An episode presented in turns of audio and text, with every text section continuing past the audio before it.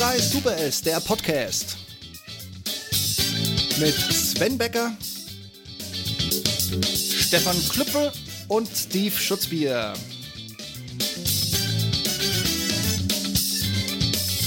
Und hier kommt Ihr heutiger Gastgeber. Hallo. Hier ist Stefan. Hier ist Stefan Klüpfel. Ja, und ich begrüße mal nach Berlin den Steve. Hallo Stefan, vielen Dank. Und ich begrüße nach Mittelfranken den Sven Becker. Hallihallo, Grüße. Hallo. Ja, also wie ihr hört, leite ich heute hier den Podcast. Ja, wie kam es dazu? Es war eine Wette zwischen Sven und mir. Ja, wir hatten gewettet, es gibt ja die Nacht auf einem Radiosender mit Ben Streubel auf SWR 3 und da haben wir gewettet. Ben Streubel war im Urlaub und Sven und ich hatten gewettet, dass ja die anderen Moderatoren, die die Nacht machen, auch einen Bäckermeister anrufen, den der Ben Streubel immer anruft. Ja, und Sven hat gemeint, nein, der wird nicht angerufen und ich habe gemeint, ja. Ja, und mein Wetteinsatz war eben, dass ich den Podcast dann leite und hätte Sven verloren, wäre sein Einsatz gewesen, dass er sich einen Schlagermusikwunsch auf SWR 4 wünscht, aber soweit kam es nicht. Drum leite ich heute den Podcast. Also, Halleluja, ja. Ich, ich hätte die Sache mit dem Schlager ja irgendwie geil gefunden. hätte ich auch geil gefunden. hätte ich auch sehr Eine geil größere gefunden. Strafe hätte es wahrscheinlich gar nicht mehr geben können. ja, ja, jetzt doch, ich die Strafe ja. Doch, du hättest ja den Schlager anmoderieren und selber auflegen können, ne? das wäre dann echt, also ja, dann, dann glaube ich, wäre es vorbei gewesen mit mir. Und heute singt für Sie Matthias Reim seinen größten Hit seiner Geschichte. das hätte ich dann auch noch aufbereiten müssen, äh, wie es zu dem Hit kam und so weiter, ne? Das dann auch noch komplett hier als komplette Anmoderation machen müssen dazu. Ja, genau. Nein, ähm, Gott sei Dank kam es nicht so weit. Der gute Ecki war nicht ähm, am Telefon. Und dadurch, ja, hatten wir das große Glück, dass das Ganze doch eher zu meinen Gunsten auslief und aus dem Grund moderiert meine Folge 200. Das ist nämlich auch heute meine 200. Podcast-Folge im Sven Sack Podcast. Ähm, ja, der Stefan. Genau. Und da sagen wir mal herzlichen Glückwunsch zu deinem 200. Podcast. Wow. Respekt, 200 Podcasts. Das sagt viel aus, Sven. Wahnsinn. Da gibt's, da gibt's mhm. mal einen mhm. Applaus von Steve und mir, würde ich sagen. Ab jetzt. Völlig unabgesprochen, Uff, falls es keiner gemerkt hat. auf, auf 200 weitere Podcasts. Mhm. Genau. Ja, er, er, kommt jetzt auch nicht mehr ganz so regelmäßig wie früher. Früher kam er ja wöchentlich, ähm, ja, ähm, dadurch, dass ich zum einen Technikprobleme hatte und zum anderen auch, ja, privat sich ein bisschen was bei mir verändert hat, also auch beruflich verändert hat, ähm, blieb zuerst eben mein Blog ein bisschen hängen, den ich jetzt aus der neuesten erst wieder ein bisschen angestoßen habe und ähm, auch der Podcast blieb dann irgendwann ab einem gewissen Punkt einfach hängen. Kommt bei Vibe nicht mehr so regelmäßig, also nicht mehr wöchentlich. Ähm, ich versuche momentan ein bisschen monatlich eben mit euch zwei in Abstimmung das Ganze zu fahren. Und ja, jetzt schauen wir mal, wann dann wir bei 400 sind, aber das wird wohl noch eine gewisse Zeit dauern, jetzt auch, da ich ja nicht mehr so regelmäßig dran bin. Ähm, ja, Stefan, dann machen wir weiter. Ja, dann machen wir weiter. Ja, wir fangen jetzt mal an mit den Themen von uns. Also, ja, was haben wir denn vorbereitet? In Inferenz Zombie Allies. Warum reine Europä europäische Allies wie Condor ein nach der anderen vor Gericht sehr zehrt. Ja. Genau, fangen wir mal an. Gebe ich dir mal das Wort, Sven. Man muss dazu sagen, Stefan ist halt ohne Lesebrille unterwegs. Das tut mir leid, ähm, dass ich das jetzt reingedrückt habe, aber gut. Ähm, ja, Ähm, genau, also Ryanair zeigt hier ein, die ein oder andere ähm, Zombie-Airline, gerade eben ähm, vor Gericht, äh, Steve. Ja, da ist viel ja, Potenzial für eine richtige ähm, Soap, könnte man fast sagen. Ähm, es geht ja unter anderem darum, dass Ryanair die Airlines eben vor Gericht zieht, aus dem Grund, weil sie eben staatliche Förderung bekommen haben, jetzt in der Corona-Zeit. Und ähm, Ryanair sagt, also ohne diese Förderung würde es diese Airlines gar nicht mehr geben und da eben eine Wettbewerbsverzerrung sieht. Das ist vollkommen richtig, Sven. Und ich muss sagen, ich bin da in gewissen Teilen tatsächlich auch bei Ryanair auf der Seite.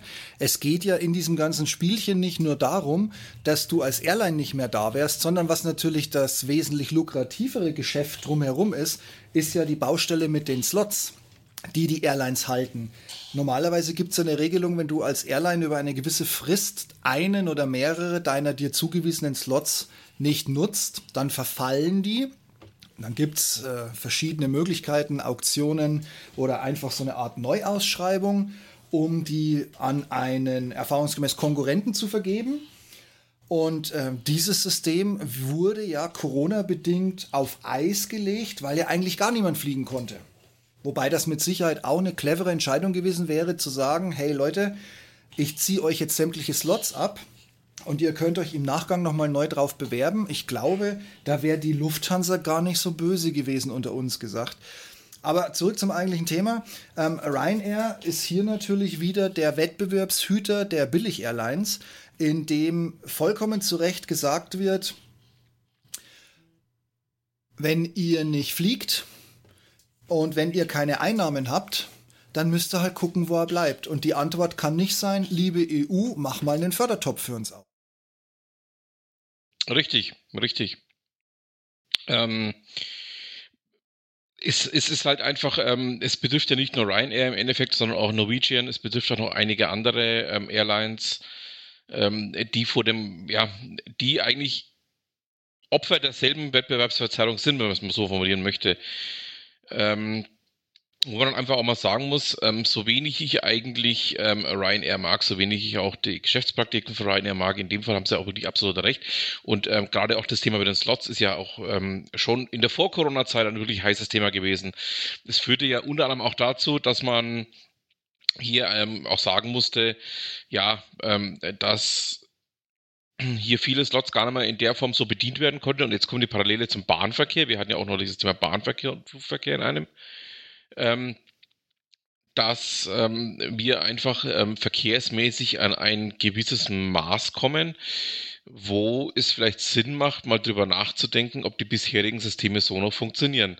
Also jetzt im Flugverkehr eben ähm, das bisherige Slot-System so noch funktioniert und auch im Bahnverkehr das System, ähm, dass man eben ja in dem Fall jetzt die Deutsche Bahn eben auch als Betreiber des Netzes hat. Ähm, und da kommen wir dann wieder zu, zu Parallelen dazu, ähm, die wir ja schon in einer unserer vorhergehenden Ausgaben hatten, wo es dann darum ging, dass Piloten sich zu Lokführern umausbilden haben lassen.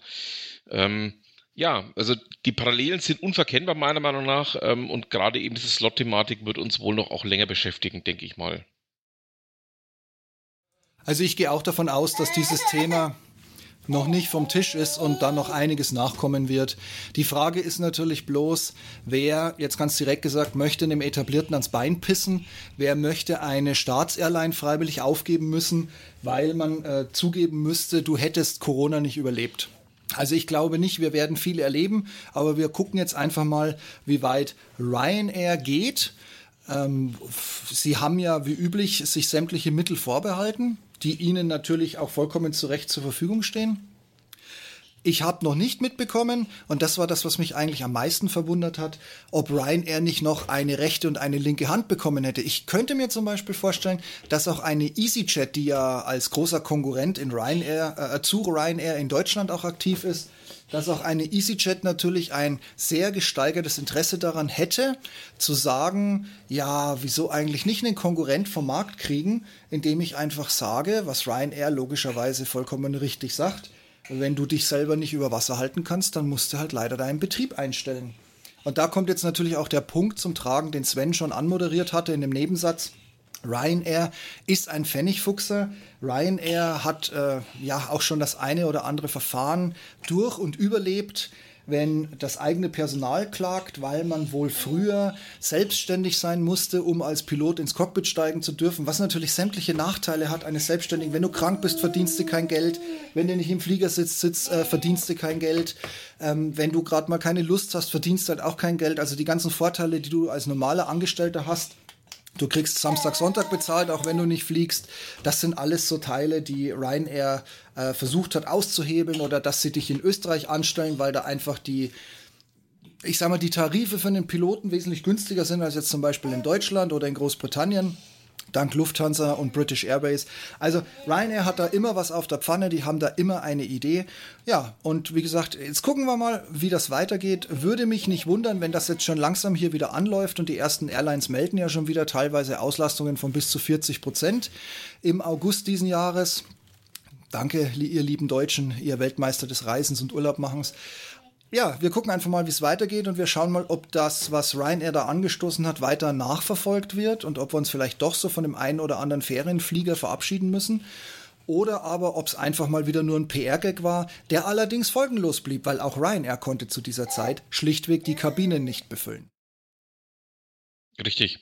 Ähm, wobei ich glaube, ähm, in dem Fall handelt es sich nicht wirklich um den, um den PR-Gag. Also bin fast davon überzeugt, dass das ähm, durchaus auch eher den Hintergrund hat, einfach mal aufzuzeigen, hey Leute, ähm, dieses komische Förderungssystem, was ihr da habt, das ähm, schadet im Endeffekt den freien Wettbewerb. Und äh, da glaube ich eigentlich eher geht die, geht die Richtung hin.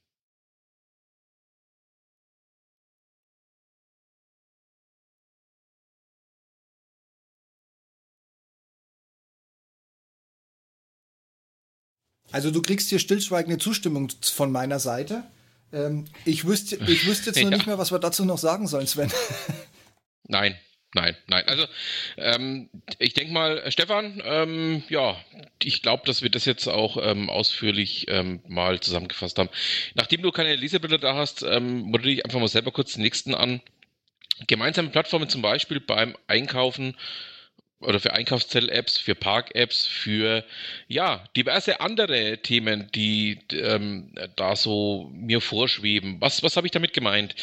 Ähm, ich bin ja beruflich mittlerweile auch wieder viel unterwegs. Ähm, ich bin jemand, der eigentlich nie Bargeld einstecken hat. Ähm, da unterscheide ich mich von ganz, ganz vielen anderen Leuten. Ja, ich weiß, äh, ich bin, was das angeht, kein typischer Deutscher. Ich benutze aus dem Grund gerne diese Park-Apps. Ich benutze gerne ähm, ja die Kreditkarte, ähnliche Themen. Und ähm, kam dann irgendwann mal zu dem Schluss, ähm, nachdem ich jetzt die 25. Park-App runtergeladen habe, weil die 25. Stadt das 25. verschiedene Parksystem hat.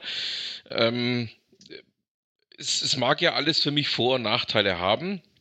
Aber ich sehe jetzt gerade einfach für mich persönlich den Punkt, ähm, dass ich zwar verstehe, dass es diese ganzen Parkgesellschaften ähm, gibt, aber weshalb kann man das Ganze nicht standardisieren? Dass man dann einfach sagt, hey, wir haben eine ganz tolle Park-App, ähm, auf die alle Gesellschaften drauf arbeiten, auf die alle Gesellschaften drauf zugreifen. Ähm, wer das Ganze dann betreibt, ist ja egal. Ähm, das können die Gesellschaften untereinander ausmachen. Ähnlich wie es ähm, ja zum Beispiel mit diversen anderen Systemen ja auch funktioniert. Ich nenne jetzt einfach nur mal die Stecker von, von den Handys, wo es leidlich auch funktioniert. Ähm, das nächste Thema, was mir jetzt auffällt, ist einfach auch diese, diese Einkaufszettel-Apps, die mittlerweile auch ähm, aus allen möglichen Richtungen sprießen. Zuletzt kam jetzt auch Google damit um die Kurve, ähm, wo ich mir einfach gesagt habe, ähm, ja, schön und gut, dass ich jetzt 25 verschiedene Einkaufszettel-Apps zur Auswahl habe. Ich brauche aber nur eine. Ähm, es ist zwar toll, ein gewisse, gewisses Maß an Auswahl zu haben, aber nachdem ja auch ähm, die Einkaufsgeschäfte selber, wie jetzt zum Beispiel mal zwei oder drei Raum zu werfen, Netto, ähm, Penny, Aldi, ja auch etwas in die Richtung anbieten oder eben auch Lidl, ähm, wäre es auch da nicht sinnvoller, das Ganze zu auf einen äh, Standard zu heben, dass du dann einfach auch sagen kannst, ähm, du hast einen Standard, auf den alle Plattformen zugreifen, die du haben möchtest in einem gewissen Bereich, ob es jetzt Einkauf ist, ob es jetzt Park-Apps ist, ob es jetzt Fahrkarten sind, ob es jetzt, ach, was weiß ich, was noch alles ist, ähm, dass du dir einen Standard hast und dann im Endeffekt die Daten untereinander auch austauschen kannst. Das macht für mich persönlich mehr Sinn. So wird zumindest meiner Meinung nach, einfach auch so ein Stück weit der Fortschritt gehemmt, weil die Leute irgendwann auch gar nicht mehr durchblicken, wie viele Apps sie jetzt eigentlich drauf haben, wie viele Apps sie für was Verschiedenes haben. Und ähm, da würde mich einfach mal eure Meinung dazu interessieren. Ähm, macht es da Sinn, hier auch ein gewisses Maß an Standardisierungen zu fordern? Wie seht ihr das? Ja, dann mache ich mal. Ja, das würde ich sagen, das macht Sinn. Ja, fände ich gut. Dass man dann weniger Apps auf dem Handy hat und so, genau. Also wie gesagt, nicht falsch verstehen, die Anzahl der Gesellschaften kann ja gleich bleiben, aber ähm, man müsste einfach ein gewisses Maß an Standardisierung einführen. Ähm, ja. Frage, wenn du sagst Park-Apps, hast du dann die ultimative App gefunden, die dir freie Parkplätze anzeigt? Was ich nicht glaube, du meinst eher die, wo du aus dem Auto heraus dein Ticket zahlen kannst, ne? Exakt, das meine ja, ich. Ja. Alles diese klar, diese Freiparking-Apps soll es ja irgendwann mal auch geben. Ähm, aber da sind sie ja noch viel weniger weit als bei den Bezahl-Apps. Ähm, anscheinend ist das Thema Geldverdienen dann doch wichtiger als das Thema Freiparkplätze. Ja, ja, nee, nee, das hätte mich bloß gewundert, weil ich habe mal ein paar davon ausprobiert zu der Zeit, wo ich zwischen Hessen und Franken viel unterwegs war und muss sagen, die haben ja eine Trefferquote von exakt null. Also wenn dir diese App ja. anzeigt, du findest in der Straße noch drei freie Parkplätze, kannst du überall hinfahren und findest drei freie Parkplätze, aber definitiv nicht in dieser Straße. Deshalb dachte ich mir, vielleicht hast du den heiligen Gral der Autofahrer entdeckt.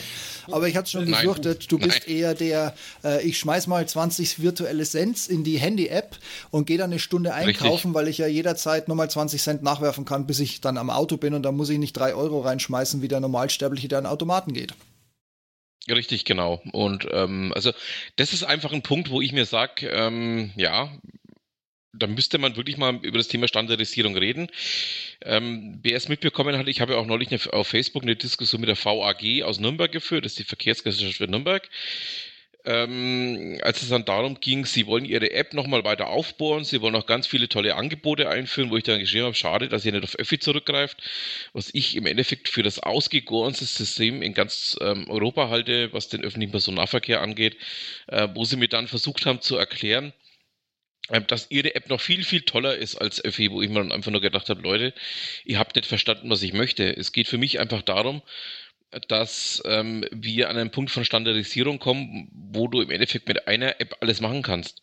Ist ja egal, wer dann dahinter das Geld verdient, ist ja egal, wie die das aufteilen untereinander. Aber ähm, hier diese Kleinstaatlerei an Apps ähm, in jeglicher Hinsicht, ich finde das einfach schade. Und es hemmt meiner Meinung nach auch den Fortschritt. Also ich gebe dir da sagenumworben recht aus Verbrauchersicht. Aus Anbietersicht muss ich natürlich ganz ehrlich sagen, hättest du das Problem, jetzt mal losgelöst von Öffi oder wie auch immer oder wer auch immer das dann baut, du hast natürlich das Problem, du schaffst dann sozusagen ein neues Google des Nahverkehrs in Deutschland. Also sprich, du würdest einen Datenlieferanten in, in einer App ähm, jedem der theoretisch 60 Millionen äh, geschäftsreifen Bundesbürger zur Verfügung stellen und damit ein indirektes Monopol schaffen.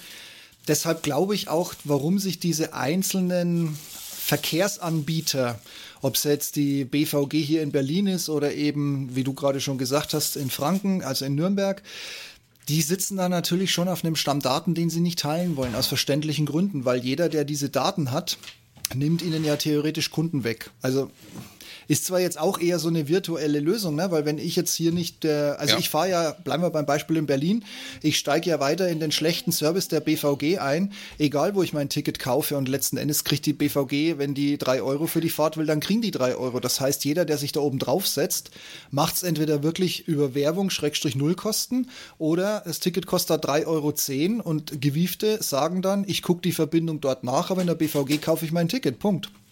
Mhm. Also ja, nee, ich, verstehe auch deinen Einwand. Ähm, der ist nicht unberechtigt, gerade auch was das Thema Daten angeht.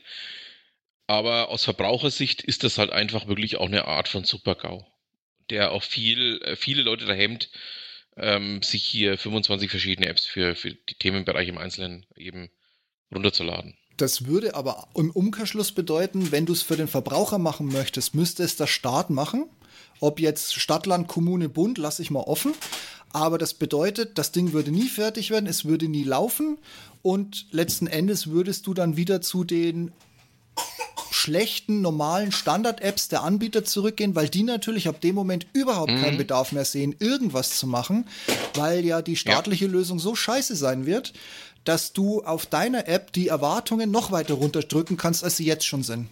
Dann würden wir du alle verlieren. Du auf ein Thema an, was wir beide nämlich auch noch nicht hatten, auf das Thema Nina. ich wusste nicht, dass wir heute einen Drei-Stunden-Podcast aufnehmen wollen. wir, wir wollen es nur mal ganz kurz anschneiden. Das war ein Off-Topic, den wir auch nicht in unserem Podcast drin haben. Ja. Ähm, Steve und ich haben über das Thema Nina philosophiert oder auch über das Versagen beziehungsweise über das, was dann später noch zustande kam, dass man plötzlich die Digital-Oma äh, Cell Broadcast ähm, ja wiederbelebt hat, die ich genau. im Endeffekt ja auch schon in den 90ern verwendet habe, um mir Nachrichten von, ich glaube damals war es der Spiegel und Handelsblatt, die das angeboten haben, anzeigen zu lassen und auf Sport. meinem damaligen Vodafone-Handy. Und, und, Sport, Sport genau, Sport ging allem, auch noch, ja. ja. Kicker, glaube ich, war es, ne? Kicker war es, glaube ich. Ja, genau. Ist ja egal. Ähm, ja, ich weiß, was du meinst, ja, ich sehe das auch. Ähm, aber es ist vielleicht mal ein Gedankenanstoß, dass man zumindest vielleicht ähm, zwischen den Unternehmen eine Art ähm, Möglichkeit schafft, sich ein bisschen auch zu vereinheitlichen, weil es einfach auch schon sehr müßig ist. Ähm, das ist einfach auch die Feststellung für jemanden, der jetzt viel unterwegs ist wie mich, ähm, die sich da einfach auch einstellt. Aber gut. Ähm, um nochmal ganz kurz auf das Thema Digital Broadcast und Nina zurückzukommen. Ähm, also ich persönlich war eigentlich zu einem gewissen Grad von dem System auch überzeugt. Äh, das, was da jetzt passiert ist, ähm, würde ich als typisches Layer 8 Problem beschreiben. Ähm, da hat irgendjemand ganz tief gepennt und hat diese entsprechenden Warnungen einfach nicht an diese Apps übermittelt, beziehungsweise einfach auch den Leuten oder ähm, es gibt auch ganz viele Leute, die einfach auch nichts auf diese Apps geben. Was ich auch verstehen kann, drum bin ich auch nach wie vor ein Freund von Sirenen, von Sirenenwarnungen ähm, dass dann auch ganz viele andere Leute versagt haben, einschließlich dem unserem Lieblingsbezahlrundfunk, ähm, dem öffentlich-rechtlichen. Na, Steve, da muss ich nicht viel dazu sagen. Nein, definitiv nicht. Jeder Cent zu viel für ähm, diese Stasi-GZ-Steuerabsauger. Ja, ist es einer zu viel. Bin ich auch der Meinung. Aber auf jeden Fall, ähm, ja hat es Steve und mich echt mit Grausen erfüllt, mitzubekommen, dass man ähm, Digital Broadcast weit über 20 Jahre im Endeffekt stiefmütterlich behandelt hat. Ähm, jetzt plötzlich mit dem Thema um die Kurve kam und es als super neue, extrem ganz tolle, geile Lösung gefeiert hat, äh, wo Steve und ich uns einfach virtuell nur angeschaut haben und einfach nur gedacht haben, haben die 20 Jahre gepennt, waren die 20 Jahre auf dem Mars oder saufen die mittlerweile? Vor allen Dingen, sie haben ja das auch nichts, ist noch nicht formuliert. Sie, Sie haben ja auch nichts gelernt aus der UMTS-Abschaltung. Jetzt mal diesen ganzen Streit, wer diese Frequenzen hätte bekommen sollen, den blende ich jetzt mal aus. Aber Sie haben ja nichts, wirklich gar nichts davon gelernt. Sie Nein. haben einfach festgestellt, UMTS, das ist so eine 3G-Technik, die ist uralt. Wir sind mittlerweile bei 5G, wir arbeiten an 6G. Gut, man hat sich ja ein bisschen selber verbaut, indem man Warwe ja zum Staatsfeind Nummer eins der ganzen Welt erklärt hat. Jetzt müsst ihr halt mit Nokia Richtig. und Ericsson weitermachen, selber schuld. Aber zurück zum Thema. Äh, man hat ja beschlossen, einfach auf einer Papierlage zu sagen, ich schalte UMTS ab und zwar zum Datum, ich habe es vergessen. Und ab dem Moment ist das einfach nicht mehr da. Und man hat ja sämtliche ich möchte schon fast Redelsführer sagen, aber man hat wirklich jeden, der irgendwie einen Einlass dazu geschickt hat. Äh, ich nutze das aber bei mir hier auf dem Firmencampus. Ich nutze es aber hierfür. Äh, wir starten damit unsere äh, freiwillige Feuerwehr aus. Bla bla bla. Also was es nicht an tausend Use Cases gab, die über dieses UMTS, weil es einfach fast flächendeckend da war, weil es einfach mhm. wahnsinnig einfach und vor allen Dingen auch schweinegünstig zu, zu nutzen war. Ähm, so wie damals Cell Broadcast. Das war für uns alle geil, weil wir haben uns Nachrichten abonniert und mussten dafür nicht bezahlen, obwohl es angekommen ist wie eine SMS-Nachricht. Und SMS-Nachrichten haben damals, was haben sie gekostet? 39, 59 Cent. Also es waren ja schon Euro. Mhm.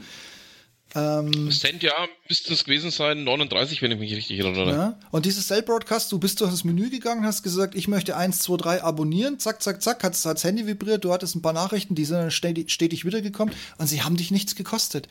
Ähnlich ist es ja. mit dem nicht mehr vorhandenen UMTS. Und was sie natürlich ganz geil vergessen hatten, war, dass ja viele, viele Alarmanlagen über UMTS kontrolliert werden aus der Ferne. Und das ersetzt du nicht über Nacht. Das kriegst du gar nicht Nein. hin. Ne? Also, ähm, das, aber wie gesagt, die einfachsten Lösungen, die, die auch günstigsten Lösungen, weil, ich meine, machen wir uns nichts vor, Cell Broadcast ist einfach ein Abfallprodukt. Das ist einfach nichts anderes als zu sagen, wann lockt sich jemand bei mir in meinen Turm ein und wartet auf den dann eine Nachricht.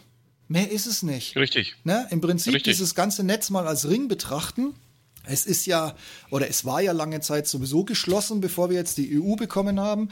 Da hat ja Deutschland nur für Deutsch gefunkt und überhaupt dann sowieso. Also wenn du dir das als Ring vorstellst, irgendjemand schmeißt in diesen Ring ein, ruf mich zurück rein. Du bist aber gerade, was man sich heutzutage gar nicht mehr vorstellen kann, du hast das Handy tatsächlich aus. Also du hast es nicht nur auf lautlos oder du hast es nicht im äh, Schlafenmodus, sondern du hast es tatsächlich ausgeschaltet. Solche Zeiten gab es ja, kennt man heutzutage nicht mehr. Aber mhm. in dem Moment, wo du, egal wo, du bist im Flieger gesessen nach Hamburg, bist in Hamburg ausgestiegen, hast das Handy eingemacht, dann hat dieser Turm gemerkt, oh, guck, der Steve ist wieder da. Und dann hat mir dieser Hamburger Turm die Nachricht reingeworfen, die vorher in Frankfurt, München, Bonn, wo auch immer, ins Netz eingespeist wurde. Und das für lau. Richtig. Ja, und gut, ähm, also unter uns gesagt, ich glaube nicht, dass wir Cell Broadcast erleben werden. Ähm, die neue Regierung, die ja jetzt nicht unbedingt uns Armin der aber meiner Meinung nach eh nichts draus gelernt hat, was bei ihm im Bundesland und im angrenzenden Bundesland passiert ist, ja, was soll ich sagen? Ich glaube nicht, dass Cell Broadcast kommen wird. Allein diese Tatsache, dass sie es spontan auf 2022 verschoben haben, meiner Meinung nach gehe ich zu meinem Home Carrier, der ja zu 25, 27 Prozent in der Hand des Bundes ist und sage, morgen läuft das, die drücken zwar aufs Knöpfchen, das ist da, aber dass der Wille alleine sagt, Mensch, du, wir machen 22, vergesst es. Das wird nicht kommen. Ja, ja, also ähm, es wird halt mal wieder das passieren, was bei uns immer passiert in Deutschland. Ähm, die Bedenkenträger werden gewinnen und es wird dann vielleicht 2085 kommen. Aber dann bin ich eher nur der Ehre und das ist mir egal. Dazu sage ich, du Glücklicher.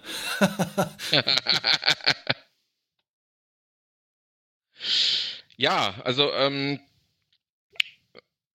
das ist einfach auch ein Thema, was, was ähm, Steve und mich so ein ganzes Stück weit jetzt auch ähm, die letzten Tage sehr gefuchst hat. Es gab dazu auch einen sehr, sehr guten Beitrag. Ähm, auf Heise war das, glaube ich, Steve, den ich geteilt hatte, ne? Soweit ich mich entsinne, Heise ist richtig, genau. Ja, ja, wir werden den äh, Link dazu natürlich auch mit in die Show Notes werfen. Ähm, dass ihr das auch mal nachlesen könnt. Ähm, da hat sich ein Redakteur mal die Mühe gemacht, das ganze Thema auch sehr, sehr deutlich aufzudröseln. Ähm, ich habe dann das Ganze, glaube ich, ähm, mit ähm, Ich könnte kotzen oder so ähnlich ähm, umschrieben. Yep. Wo es dann, wo es dann einfach, ähm, wo, du, wo du einfach nur dort sitzt und dir denkst, äh, Leute, ihr seid doch nimmer ganz richtig.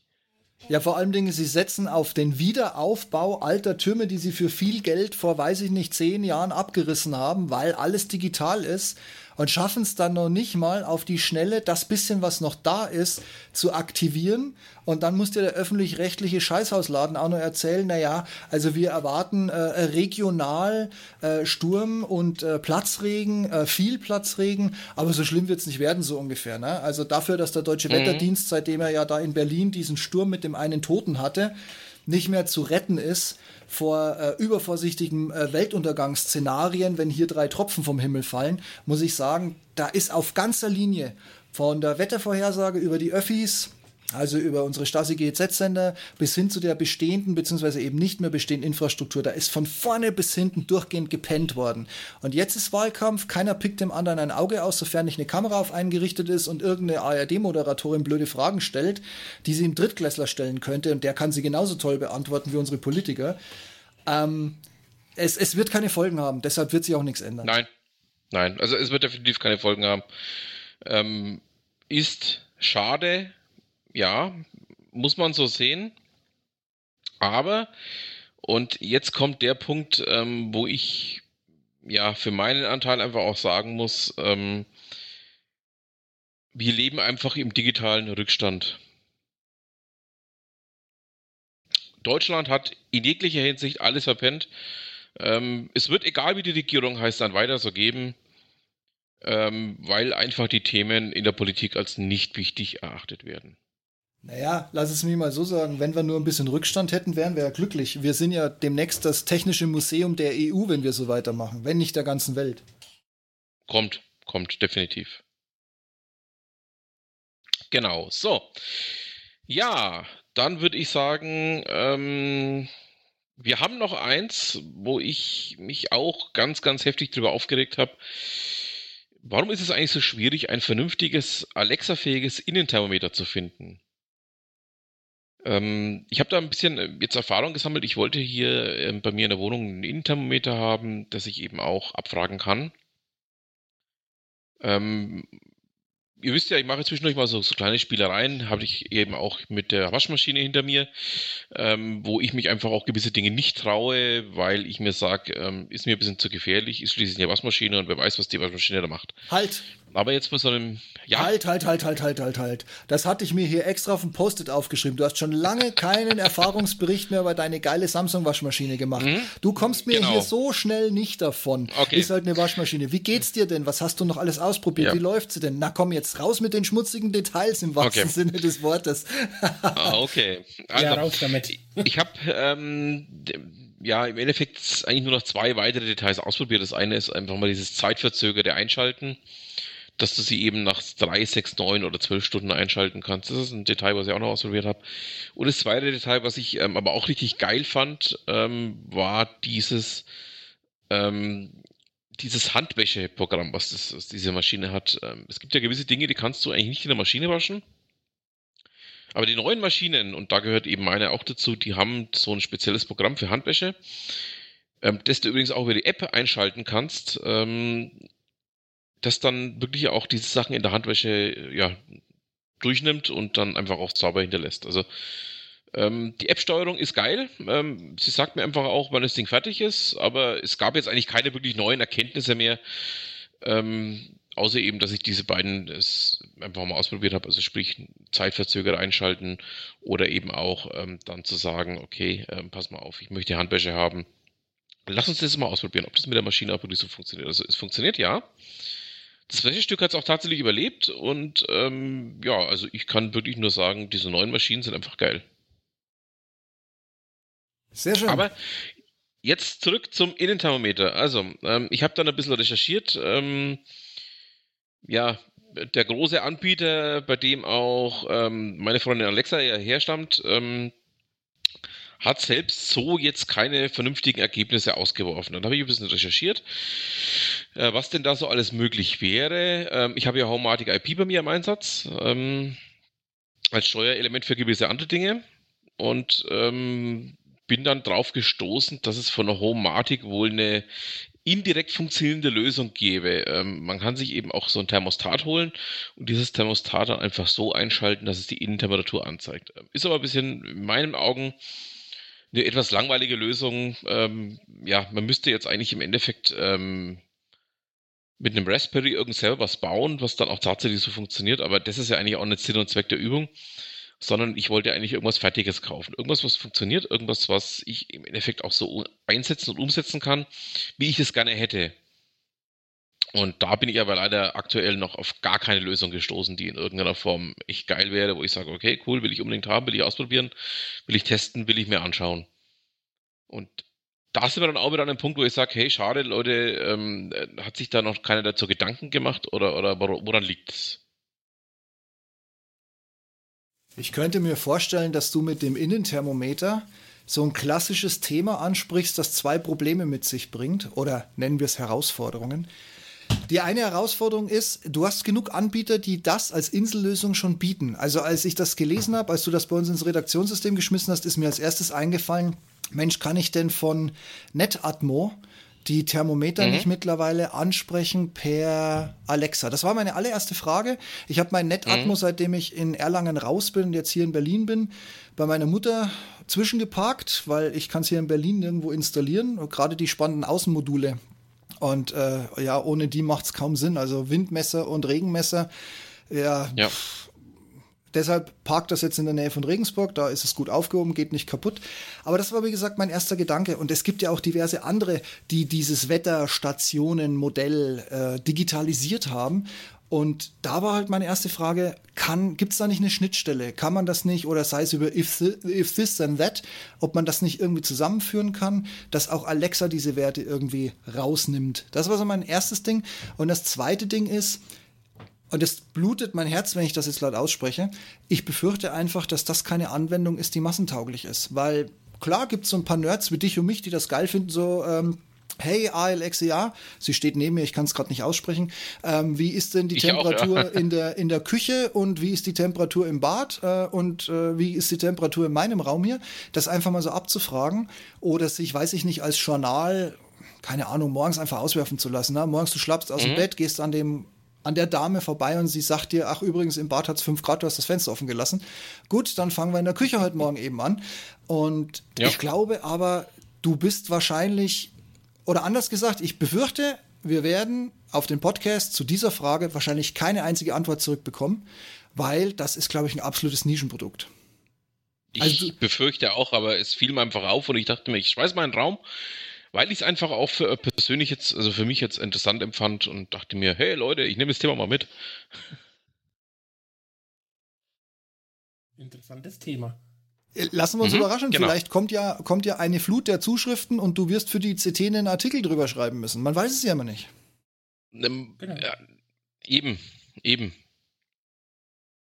Genau. Ähm, müssen wir mal schauen. Vielleicht, ähm, ja, Steve, erzählst du uns dann hier in Kürze oder schreibst uns auch vorher schon im Redaktionsnetzwerk, ähm, dass wir jetzt hier 1000 Zuschriften dazu haben und ähm, ja, dann machen wir da mal eine ganze Folge drüber, glaube ich. Genau, dann, dann bringen wir die einzelnen Punkte mal zusammen, äh, recherchieren die für, wieder, pro, cons, Preise und sonstiges und dann haben wir die nächste Sendung auch schon voll. Richtig, genau. So, ja, ich hatte noch ähm, zwei, ja, kurze Einwürfe, die ich noch gerne mit reingebracht hätte. Ähm, das eine, Steve, hatte ich hier überschrieben mit Feind, Todfeind, Parteifreund. Ähm, und danach folgte von mir noch der suffisante Satz, Steve hat mir sowas nicht prophezeit. Geht um den schönen Machtkampf zwischen Habeck und Baerbock ähm, bei den Grünen. Ähm, scheinbar ja, sind sie jetzt hinter den Kulissen da doch am Toben. Das ist einfach der schöne Vor- und Nachteil, wenn du dich in Wirtschaftsabläufe oder jetzt wie hier in normale menschliche Zusammenkünfte einmischt, indem du künstliche Quoten reinregulierst. Sehen wir es realistisch, wir wussten ab dem Moment, wo Habeck sie anmoderiert hat und sie auf die Bühne gegangen ist, dass sie ihm zwei Minuten vorher erklärt hat, Alter, du bist vielleicht der bessere Kandidat von uns, aber ich bin die Frau, geh zur Seite. So, also so ungefähr stelle ich mir das vor, wie sie ihm das erklärt hat. Und dass das natürlich keine Freundschaften pflegt oder vielleicht auch langjährige Freundschaften tatsächlich zu einem gewissen Grad beschädigt, und sie sich ja beileibe jetzt nicht als die beste Kandidatin der Grünen herausstellt, auch wenn sie gerade mal wieder irgendwie ein paar Prozentpunkte gut gemacht hat, ist auch klar. Aber so in Summe, dass die beide eben keine Freunde sein werden und dass deshalb Habeck er hat sich ja meiner Meinung nach eh viel zu lange ruhig gehalten. Wir hatten es ja schon mal äh, explizit besprochen, mhm. lieber Sven. Er hat sich viel zu lange ruhig gehalten und ich habe damals schon gesagt, der wartet jetzt auf den großen Dionysus-Moment, ne, mit dem Dolch im Gewande und so. Und ja. ich glaube, der Todesstoß für sie kommt noch. Genauso wie ich nach wie vor fest davon überzeugt bin, auch wenn er in meinen Briefwahlunterlagen überall draufsteht, ich glaube nicht, dass wir Laschet am 29., 26., ich vergesse es jedes Mal wieder, Ende September immer 26. noch. 26. Danke, Stefan. Ich glaube nicht, dass wir Laschet tatsächlich wählen werden. Die, den tauschen die vorher noch aus. Also der Typ ist ja sowas von Modell Schlaftablette. Da hätte ja selbst die Baerbock noch eine Chance dafür, aber sie ist halt in der falschen Partei. Also auch wieder nichts gewonnen. Aber lange Rede und ich schweife zu sehr ab, ich weiß schon. Meiner Meinung nach wird das noch so richtig schön krachen bei den Grünen, spätestens wenn es um die Postenvergabe geht, weil ich an der Stelle des männlichen Kandidaten würde dann zu meiner Quotenfrau gehen und würde ihr ganz klar zwei Dinge sagen. Du bist nur da, weil es mich gibt. Und zweitens, ich bin jetzt dran. Und jetzt lass dir was einfallen, weil sonst schieß ich dich ab. Und du wirst dein Leben lang nie wieder in der deutschen Politik und in der Geschichte der deutschen Politik erwähnt werden. Punkt. Doch, als schlechtes Vorbild. Ja, gut, das ist sie alleine schon, weil sie als Quoten. Naja, ich möchte nicht schon wieder damit anfangen. Ja, nein, äh, äh, äh, es ist nur eins von den Punkten. Ähm, ich hatte eine interessante Diskussion zu dem Thema übrigens auf Xing verfolgt. Ähm, eine Bekannte von mir ähm, schrieb, da, war, da waren allerdings noch diese ganzen Details noch gar nicht veröffentlicht. Da hieß es nur, dass sie jetzt antreten darf, weil eben die Quote erfüllt ist. Und da schrieb sie ganz ähm, hellauf begeistert, ähm, endlich äh, tritt mal eine Frau an. Erster Gedanke von mir, Merkel war also keine Frau? Okay. Zweiter Gedanke war ähm, eine Quotenregelung. Ich weiß nicht, ob das der Weisheit letzter Schluss ist. Ich habe mich da auch in die Diskussion eingemischt und habe gesagt, hey Leute, ähm, ihr wisst schon, dass es eigentlich immer so war, dass ähm, derjenige angetreten ist, der ähm, was gekonnt hat, der Ahnung hatte und das Ganze nicht über Quoten geregelt wurde. Ähm, diese Quotenregelung ist meiner Meinung nach, das habe ich auch damals denen so gesagt, woraufhin ich dermaßen niedergebrüllt wurde, ähm, dass ich mir dachte, ja, ich habe da jetzt ein grünes Westennest gestochen. Ne? Ähm, ist meiner Meinung nach einfach ein Punkt, ähm, wo ich sage, ähm, klar, gerne kann man so machen, aber da muss man einfach auch damit leben, dass man dann lauter Idioten hat. Ja, da gebe ich dir leider vollkommen recht. Ähm, ich denke mir das immer, wenn ich hier vor die Tür gehe. Wenn ich hier runtergehe und nach links gucke, dann strahlt mich in dem einheitsblauen Kostüm, mit dem sie wirklich jedes ihrer, ich glaube, vier Motive schießen hat lassen für ihren Wahlkampf, strahlt mich die Quotentruller Giffey an. Ne? Also auch mhm. wieder so jemand, der es weder mit seinem Doktortitel gepackt hat, wahrscheinlich noch seinen Mastertitel verlieren wird und damit wahrscheinlich sogar die, die Mitgliedschaft im Kindergarten oder in der Kindertagesstätte aberkannt bekommen wird, rückwirkend. Ähm, und das Einzige, was noch schlimmer ist, zwei Laternen im Pfosten weiter, hängt ganz oben die größte Quotenfrau von allen und unten drunter wieder die Giffey. Und die größte Quotenfrau von allen, die in ihrem Leben auch noch nie den Arsch bewegt hat oder einen Job hatte, ist Kevin Kühnert. Das ja, ist wohl der allerschlimmste Vollpfosten, der momentan im Namen der SPD da draußen rumlaufen darf. Und ich muss ganz ehrlich sagen, ich habe wirklich nichts gegen Nachwuchs. Wir brauchen in der deutschen Politik ambitionierte, junge Leute, die was bewegen wollen und die wir nicht durch diesen Parteikader quälen, so wie all die anderen Pfeifen, die da draußen auf ihren scheiß Plakaten kleben und mir noch nicht mal mehr mit ganzen Sätzen versuchen, mich zu verarschen, sondern es teilweise nur noch mit Wörtern machen. Deutschland. Zukunft. Ja. Weltuntergang. Ja. Das ist mir die Partei am liebsten. Die Partei hat hier um die Ecke ein Plakat kleben, da steht groß oben drüber die Partei und drunter ist ein, naja, was würde ich sagen, ein, ein rosarotes Feld und da steht drin Himbeereis. Das finde ich tatsächlich auch wenn ich äh, die Partei jetzt nicht unbedingt bei mir im Blickfeld habe, dass ich dann Kreuze machen würde. Aber das finde ich wenigstens mal ansprechend. Weißt du, die verarschen mhm. dich wenigstens mit vorheriger Ankündigung. Ja? Und wenn ich ja. mir einen Laschet angucke oder den Typen, der hier für, für Berlin klebt, wo ich mir auch denke, Alter, ich weiß doch noch nicht mal, wer du bist. Ich weiß doch noch nicht mal, wofür du stehst. Ja, ich weiß doch noch nicht mal, ob du überhaupt eine Chance hast hier gegen rote und nochmal rote Socken, die sich wieder gegenseitig mit einem Mietpreisdeckel oder was weiß ich was alles profilieren werden und damit ganz Berlin verarschen. Ja gut, wie gesagt, das ist jetzt in jedem Bundesland wahrscheinlich der gleiche Scheiß, aber ich weiß gar nicht mehr, wie wir drauf gekommen sind, aber wie gesagt, was wir wirklich ganz, ganz dringend brauchen, ist weg von dieser Quote, weg von diesem Gender-Wahnsinn. Wenn ich mir, also ich, ich mir geht's ja wahrscheinlich genauso wie dir, Sven, ich höre viele Podcasts pro Tag, ich krieg mittlerweile sowas von, von den Hass, wenn ich dieses künstliche, Weggegendere höre. Ne? Also äh, Teilnehmerinnen ja. und Teilnehmer. Schauen wir doch mal in den Duden. Teilnehmer, der. Punkt. Ende aus vorbei. Was ich, was, ich auch schon paar Mal was ich auch schon ein paar Mal gesagt habe, wir Männer sind seit einigen Jahren bereits nicht mehr 50 plus Prozent auf dieser Welt. Uns hat die weibliche Welt überholt.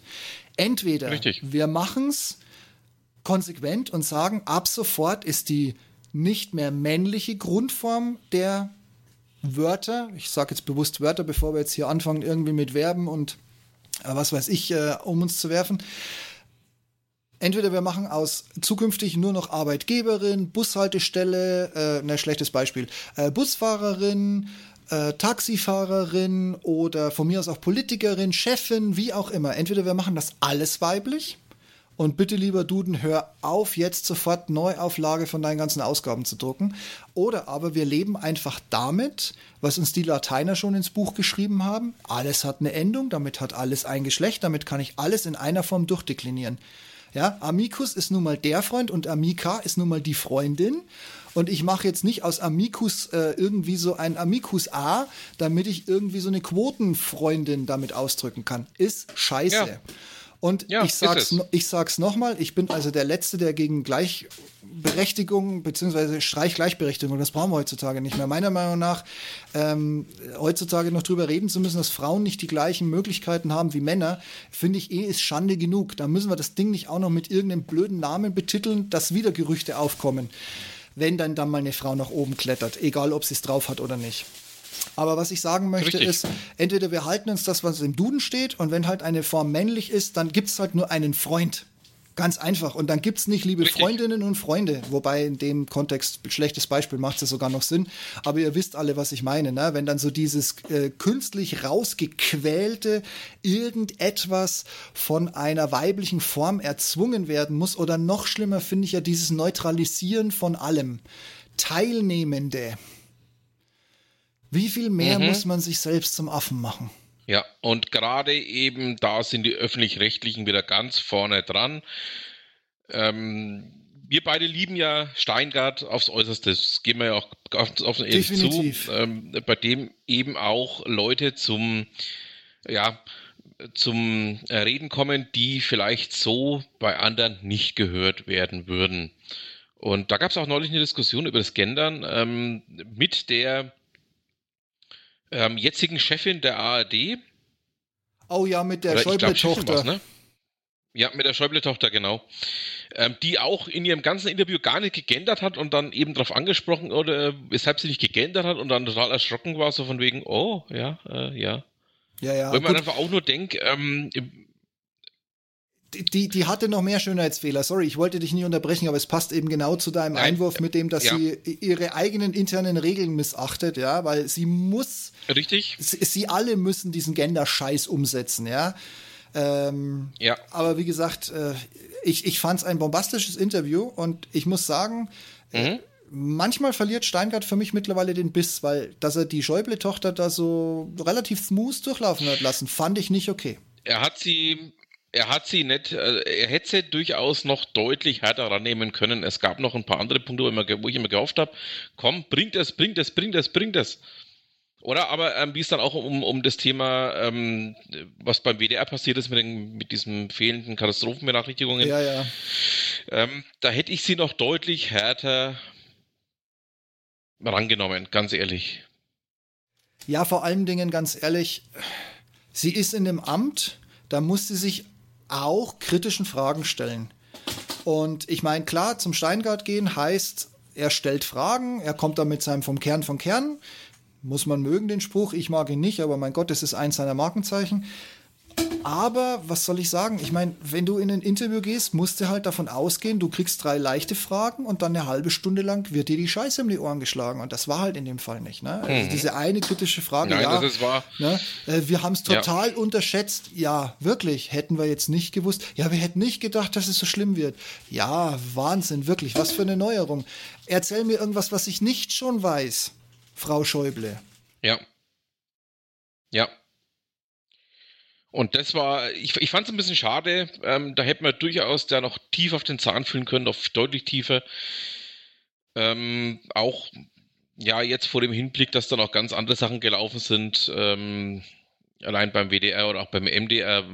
Wir nehmen ja heute zum Samstag auf. Gestern am Freitag kam ja dann raus, dass der MDR äh, Bilder verfremdet hatte, ähm, auf denen das Mikrofon oder der Mikrofonstutzen äh, von der Bild plötzlich ähm, bearbeitet war und ähnliche Themen. Ähm, der WDR hat sich ja auch nicht gerade mit Rumpelkleckern in letzter Zeit. Also da wären durchaus noch einige andere Fragen drin gewesen. Ähm, aber ansonsten muss ich sagen, wie gesagt, Steingart ähm, ist für mich das Nonplusultra mittlerweile, was Journalismus angeht. Ähm, ich persönlich höre ja auch noch Tichy. Ähm, ich weiß, der sagt dir jetzt nicht so zu, der behagt ja auch nicht so.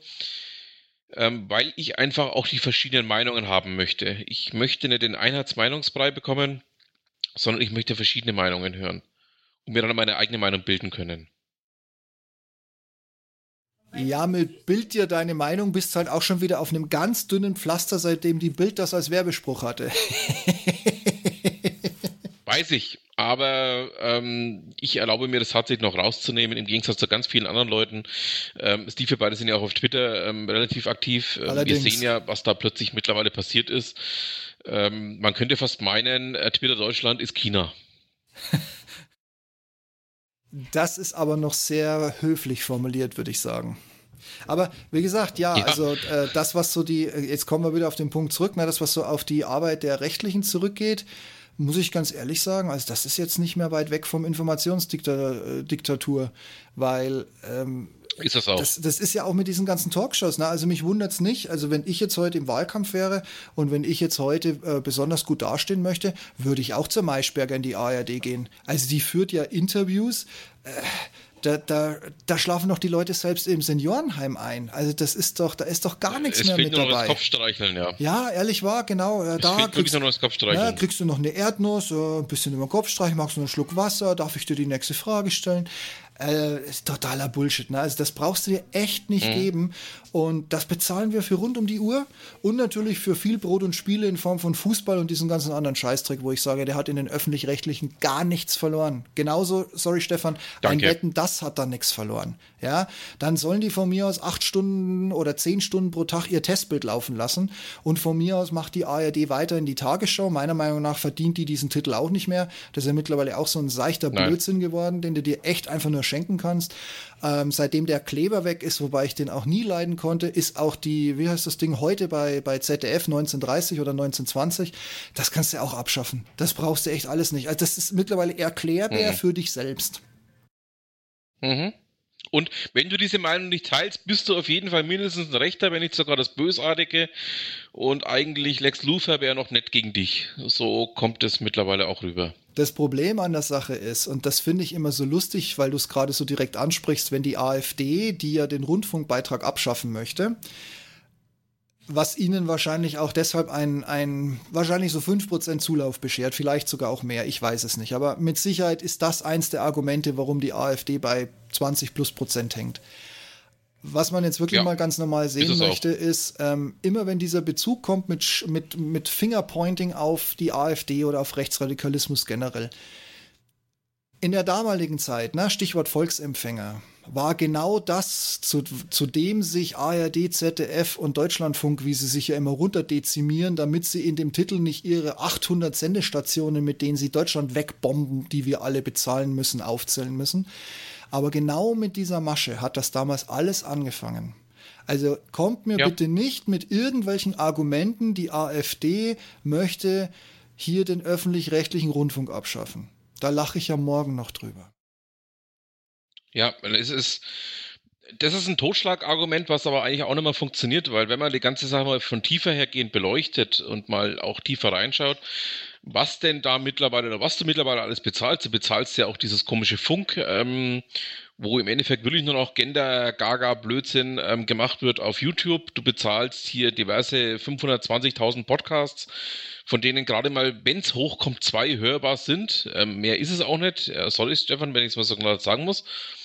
Ähm, du bezahlst hier für 484.000 verschiedene Sender mit 500.000 verschiedenen Regionalbüros, die dann aber auch nichts wirklich ähm, zur tatsächlichen Lage der Nation beitragen können die dann bestenfalls noch vom Bauernfunk berichten. Aber wenn dann mal ähm, tatsächlich Hochwasser ist oder was ähnliches, dann ähm, wird es dann schon wirklich dünn. Dann hast du hoffentlich so einen Radiosender wie äh, Radio Wuppertal, der dann einfach mal sein komplettes Programmschema über den Haufen schmeißt und einfach mal rund um die Uhr durchsendet und einfach auch mal alle Leute informiert, ähm, was der WDR ja damals auch nicht getan hat. Ähm, oder aber du hast hoffentlich irgendjemanden, der dich dann in irgendeiner Form auf dem Laufenden halten kann. Da wären wir jetzt wieder beim anderen Thema. Aber egal. Ähm, und da muss ich dann einfach auch sagen, hey Leute, ähm, diese Erhöhung, die mit dieser komischen Begründung von einem Bundesverfassungsgericht, das mich damit auch äh, im höchsten Maße enttäuscht hat, ähm, vorgenommen wird, ist absolut unbegründet. Ja, vor allen Dingen damit jetzt auf Sachsen-Anhalt, glaube ich, war es, einzuprügeln ähm, und zu sagen, ähm, das geht einfach nicht, weil das steht im Gesetz und ihr müsst da sozusagen zustimmen. Ja, dann brauche ich die auch alle gar nicht fragen. Wenn die alle wieder zusammenkommen, das ja. sind alles wieder Reisekosten, das sind alles wieder Unkosten für Mittagessen, Getränke, äh, dann werden sie 1000 Vorlagen kopieren, dann werden 400 äh, Bögen Papier zusammengetackert, damit jeder nochmal nachlesen kann. Da muss jeder seinen Assistenten mitbringen, weil keiner liest 400 Idiotenseiten Papier, um äh, zu begründen, oder abzulehnen. Ablehnen können sie ja eh nicht, wie wir jetzt gelernt haben, dank dem Bundesverfassungsgericht.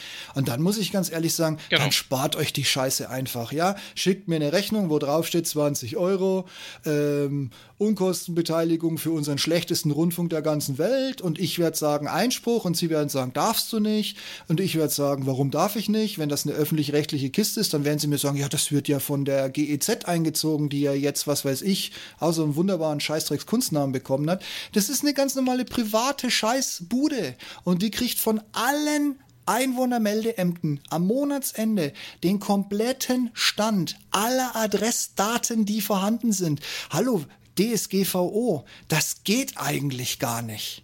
Das darf gar nicht ja. sein, ja. Das wäre so, wie wenn ich mich an die Straße stelle und von jedem verlange, ich möchte eine Kopie von seinem Personalausweis. Ja. Mhm. Also gut, okay, das war aber jetzt eigentlich nicht die Frage. Ja. Ähm, was mich am meisten Nein. nervt, ist, ist dieses Problem. Ich hätte jetzt von einem Bundesverfassungsgericht wenigstens mal klare Worte erwartet, dahingehend, was denn jetzt wirklich der Auftrag von den äh, ja gefühlt 70 Fernsehsendern, äh, die weltweit wohlgesagt ausstrahlen und ab dem Moment, wo sie außerhalb Deutschlands strahlen, also ich denke jetzt mal an so typische Urlaubsländer der Deutschen, Mallorca, ich weiß, das ist kein Land, aber es ist halt nun mal unser 17. Bundesland, Italien oder zum Beispiel Ägypten, Vietnam, da empfängst du überall ARD, ZDF, teilweise noch irgendwelche von den Spartensendern, auf die ich gleich noch zu sprechen komme. Und das alles bezahle ich, obwohl ich noch nicht mal will und den Scheißdreck noch nicht mal sehen will, mit irgendeiner Zwangsgebühr. Also, da hätte ich vom Bundesverfassungsgericht klare Worte erwartet. Was mich auch stört ist, Bayern hat Radioprogramm, Bayern 1, 2, 3, 4, 5. Dann hast du den Deutschlandfunk, dann hast du was weiß ich, was sie noch alles ausstrahlen, wo sie noch überall dran beteiligt sind. Du blickst da ja nicht mehr durch, die vertuschen, wo auch immer sie können.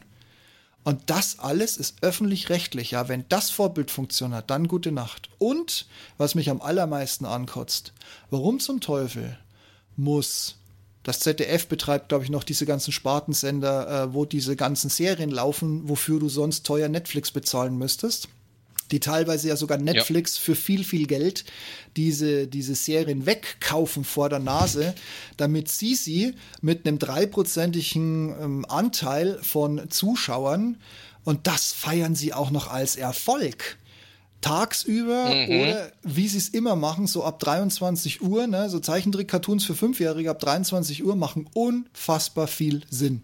Und das sind auch Dinge, wo ich ja. erwartet hätte, dass das Bundesverfassungsgericht da einen Riegel vorschiebt. Und stattdessen setzen sich da ein paar alte, graue Typen hin und erzählen mir als der, der die ganze Scheiße, obwohl er sie noch nicht mal haben will, bezahlen muss, dass ein Bundesland nicht das Recht hat, die Zustimmung zu verweigern. Richtig. Also, Richtig. weißt du, willkommen ich, in der Diktatur ich, der ich, ARD. Ich war komplett fassungslos. Ich war komplett fassungslos, als dieses Urteil kam. Ähm, und man, man möchte einfach nur noch brechen. Ja.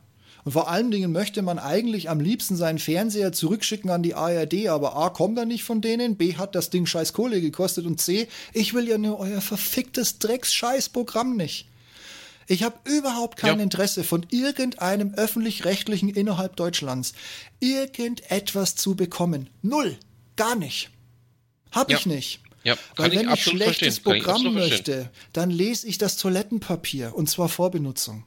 Ja, da steht nämlich genauso viel Quark drauf wie das, was mir die Tagesschau erzählt, wie mir diese ganzen Talkshows suggerieren und, und, und, und, und. Und dann die ganzen Dritten noch on top. Mhm. Ja, also wenn ich Richtig. mir angucke, was sich ein bayerischer Rundfunk an diversen Funkhäusern in München und Umgebung, vor allen Dingen im Umland hält. Wenn ich mir angucke, was sich hier der RBB mit seinem Funkturmgedöns direkt, wenn du nach Berlin reinfährst, für ein Statut, also könnte mir jetzt auch ein anderer Begriff für einfallen, aber wenn ich mir vorstelle, was die sich da halten, und das bezahlen wir alle mit. Warum zum Teufel ja. reicht nicht irgendeine unbeheizte Lagerhalle? Bei dem, was ihr verdient, könnt ihr euch ein paar warme Gedanken machen. Verdammt nochmal. Ja, ja, ja, absolut meiner Meinung. Absolut meiner Meinung. Ah, schöne tarifbeschäftigte Zahlung, wiederkehrend. Na, du bist quasi ab, wahrscheinlich schon ab dem Moment, wo du aus der Probezeit raus bist, bist du unkündbar bis zur Rente. Ja, das geht nicht. Und dann weißt du, diese ganzen Rundfunkräte oben drüber, die eigentlich nur ihr, ihr eigenes Dasein irgendwie begründen wollen und möglichst viel Kohle abschöpfen. Alter Schwede, ja. Also kein Wunder, dass jeder Politiker, aus dem nichts geworden ist, an der zu blöd ist, in die freie Wirtschaft zu springen, sich in so einen Rundfunkrat oder irgendwo bei den Öffentlich-Rechtlichen im Hintergrund unterbringen lässt. Der verdient Dreifache von dem, was er vorher verdient hat in seinem Ministerium. Richtig. So, und ich habe noch nicht mal richtig, richtig genau, angefangen, aber ich höre jetzt mal auf. Ja, nee, aber Steve, ich weiß, wir sind bei dem Thema komplett deckungsgleich. Ich ähm, könnte da jetzt auch noch stundenlang drüber mich ähm, ausgasen. Aber es macht einfach auch, ähm, ja, vielleicht machen wir irgendwann einmal eine gemeinsame bitterböse, bitterböse Folge dazu, so ähnlich wie wir es mit Bayern und Berlin machen. Ja. Dass wir uns da mal den Rundfunk wirklich zur, zur Brust nehmen eigentlich sollten wir das in genau, unserem. Politik-Talk tatsächlich auch machen, weil es ist durch und durch ein reines Politikum. Ja. Sollten wir eigentlich wirklich, wenn wir jetzt die Wahldinger da hinter uns ja. haben, ne, und dann äh, wahlweise äh, irgendwie eine grüne Kanzlerin äh, vorgesetzt bekommen, die dann wahrscheinlich wieder keinen geraden Satz rausbekommt oder wie auch immer es ausgeht, ähm, sollten wir uns danach mal die Zeit nehmen und wirklich dieses Thema mit dem öffentlichen Rechtlichen, so wie es mal gedacht war und so wie wir es heute mhm. einfach nicht mehr brauchen das sollten wir, glaube ich, mal wirklich in, in ja. so eine Sendung packen. Ja, nee, das ähm, ist, ist notiert. Machen wir. Jack. Kommt in unsere Redaktionsplattform, da müssen wir dann mal ein bisschen zusammenschmeißen. Genau. Und dann werden wir da mal ganz böse was rauslassen dazu. Ja. Ja. Ähm, Stefan, wir haben noch ein Thema. Ja, wir haben noch ein Thema. Also, dann mache ich jetzt erstmal meine Themen, habe ich auch noch. Mhm. in Ordnung ist. Und zwar ja. Thomas Gottschalk, mein Freund Thomas Gottschalk hatte jetzt erstmal Sommerpause bei SWR 3 mit Gottschalk und Zöller und kehrt am Montag wieder zurück auf SWR 3. Ja. Und im Fernsehen habe ich seine Sendung gesehen, wieder 18, nochmal 18, kam im Fernsehen, das ist ja aufgezeichnet gewesen. Und da habe ich als Gast zufällig dann eingeschaltet, den Fernseher, und habe gesehen, dass Konstantin Zöller als Gast war. Der mit ihm die Radiosendung Gottschalk und Zöller moderiert. Habe ich auch Sven als Bild geschickt, ne Sven? Ja, richtig, genau. Genau, und habe dich gefragt, ob du ihn kennst. Du hast gesagt, ja. Mhm, genau. Er, er kommt ja. ja. ursprünglich aus Nürnberg, der, der Zöller, das ähm, hatten wir ja mal irgendwann, ich glaube, in, in, in, in, in Stefan und Sven ja mal ähm, kurz thematisiert, dass er ursprünglich von Energy Nürnberg kommt. Ja, das stimmt. Und ja, bei Darsting hat er auch mal moderiert. Und ja, dann kann ich gleich sagen, dass ich DJ Gotchi auf Moments of Magic auch wieder aus der Sommerpause zurückkomme. Am Montag, wir nehmen jetzt am Samstag auf, und am Montag, den 6.9.2021, bin ich wieder zurück auf Moments of Magic. Zeit aus wird's. meiner Sommerpause. Ja, Zeit wird's. Und dann werde ich irgendwann wieder Sven mit Schlagersendung ärgern. Die erste Sendung ist ja Gott sei Dank querbeet. Ja, die erste Sendung ist querbeet. Schlager querbeet. Er wollte es dir nur noch nicht sagen, Sven. Lieber Gott, steh mir bei. Der hilft dir dann auch nicht. Brauchst du wieder Beißholz, musst du gleich bestellen. Wenn es ausgegangen ist. ja, ja, ja. Ja, und was habe ich noch? ich hatte mir ja einen E-Roller gekauft. Genau, das wolltest du noch erzählen. Ähm, Steve, ähm, schnall dich an. Jetzt kommt die Geschichte des Jahres. Jetzt bin ich gespannt. Jetzt bin ich wirklich gespannt. Stefan, leg mal los. Wenn, wenn Sven das so anmoderiert. Uh, uh, uh, Sven weiß auch Bescheid. ja, also, ich habe mir einen E-Roller gekauft, habe ich euch ja auch Bilder geschickt. Dir auch, Steve, du hast ja auch gesehen, ne? Ja, genau. Schönen roten E-Roller. Ja, und jetzt vor ein paar Wochen ist er, bin ich gefahren. Auf einmal ruckelt das Ding und bleibt stehen. Autsch. unterhalb vom Berg, Krankenhausberg. Gut. Bekannten angerufen, der auch einen E-Roller hat. Ja. Ist der gekommen, konnte aber auch nichts machen. Ja, da musste ich das Ding wieder den Berg hochschieben. Und ja, dann habe ich geguckt am Montag, das war Sonntag, wo der stehen geblieben ist. Sonntag, was ich machen kann und ich habe vermutet, dass der Gasgriff ist kaputt. Weil er hat keinen Motor ging an und so und Gasgriff war kaputt, habe ich vermutet. Dann habe ich Rollerwerkstätten hier angerufen. Ja, die eine hat gesagt, dass er nur Benzinroller reparieren. und dann habe ich einen erwischt, der kam aus Lohr und hat gemeint, ja, der kann reparieren und ja, habe ich gemeint, ich kann das Ding nicht fahren nach Lohr. Und dann hat er sogar abgeholt mit dem Transporter. Ja, und er hat dann auch vermutet, der Gasgriff ist kaputt und hat mitgenommen und hat versucht zu reparieren. Ja, hat sich dann Donnerstag gemeldet, hat gemeint, der wäre jetzt total Schaden. Der hat den Stecker bestellt da alles, hat umgelötet sogar und die Plantine wird durchgeschossen.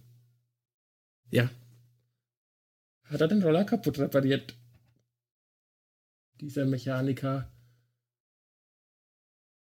Ja, und dann musste ich ihn abholen. Mit einem Bekannten habe ich ihn dann mit dem Anhänger abgeholt. Und da hat sich dann rausgestellt, dass dieser Mechaniker überhaupt nicht fähig ist, E-Roller zu reparieren. Na, großes Kino. Genau. Ich habe dann äh, mit dem Stefan ja ein bisschen äh, dazu gesprochen und habe dann gemeint, naja, er soll auch mal bei der Innung nachfragen, das ist ja bei der Kfz-Innung. Habe ich auch gemacht. Ähm, dabei hat sich dann rausgestellt, dass der nicht mal Mitglied der Innung ist. Ach. Und dann war der Kittel endgültig geflickt. Okay, genau. das heißt aber auch, selbst wenn du den jetzt verklagst, kriegst du von dem eh kein Geld. Ja. Und er hat noch eine Rechnung von 150 Euro verlangt, für einen kaputten E-Roller zu reparieren. Die du hoffentlich nicht bezahlt hast. Musste ich machen, sonst wäre ich nicht drum rumgekommen, ja. Na, scheiße, okay. Ja, jetzt habe ich den E-Roller dort rumstehen, ja. Und dann habe ich auf Ebay Kleinanzeigen geguckt. Was mache ich jetzt? Ich werde mir keinen E-Roller mehr kaufen. Und jetzt bin ich auf den Benzinroller umgestiegen. das ist jetzt wirklich der größte Brüller an der ganzen Geschichte. ja. Ja, die guten Benziner.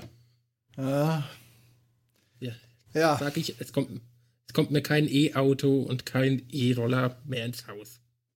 Alles klar. Na, dann freu dich auf die nächsten Wochen, Monate und Jahre, nachdem die deutsche Automobilindustrie Gut, die machen ja das meiste Geschäft noch mit diesen total selbstverarsche Modelle namens Plug-in-Hybrid, äh, der dann bei leerlaufendem Benziner- oder Dieselmotor bis zu 30, 40, 50, je nachdem wie schwer das Teil ist, das du drumherum bewegst, ähm, und wahrscheinlich mit einer Leistung von gerade mal 30 Kilometern unterstützend im Stadtverkehr eingreift. Oder wie ich gestern so schön, ich weiß gar nicht mehr, war das nicht auch beim Steingart im Podcast so nach dem Motto, äh, da läuft dann die ganze Zeit der, der Motor im Leerlauf mit und das Einzige, was die Batterieunterstützung bringt, ist im Stadtverkehr an der Ampel, dass der SUV davonzieht wie ein Rennwagen. Ja, genau, und nichts anderes ist dieses scheiß Plug-in-Hybrid. Ja, dann sage ich noch, wenn ihr mal ein E-Roller habt, nicht nach Lohr in die Motorroller-Werkstatt gehen. Das ist ein Schlusswort. Wenn das, äh, ho hoffentlich hören das noch ein paar Leute, äh, weil wenn ich die richtig verstanden habe, geht es ja nicht nur darum, dass man in Lohr, in diese Werkstatt, am besten gar nichts bringt. Genau. So sage ich das auch. Der repariert auch Autos und Motorräder, also ich würde da nichts hinbringen. Alles klar.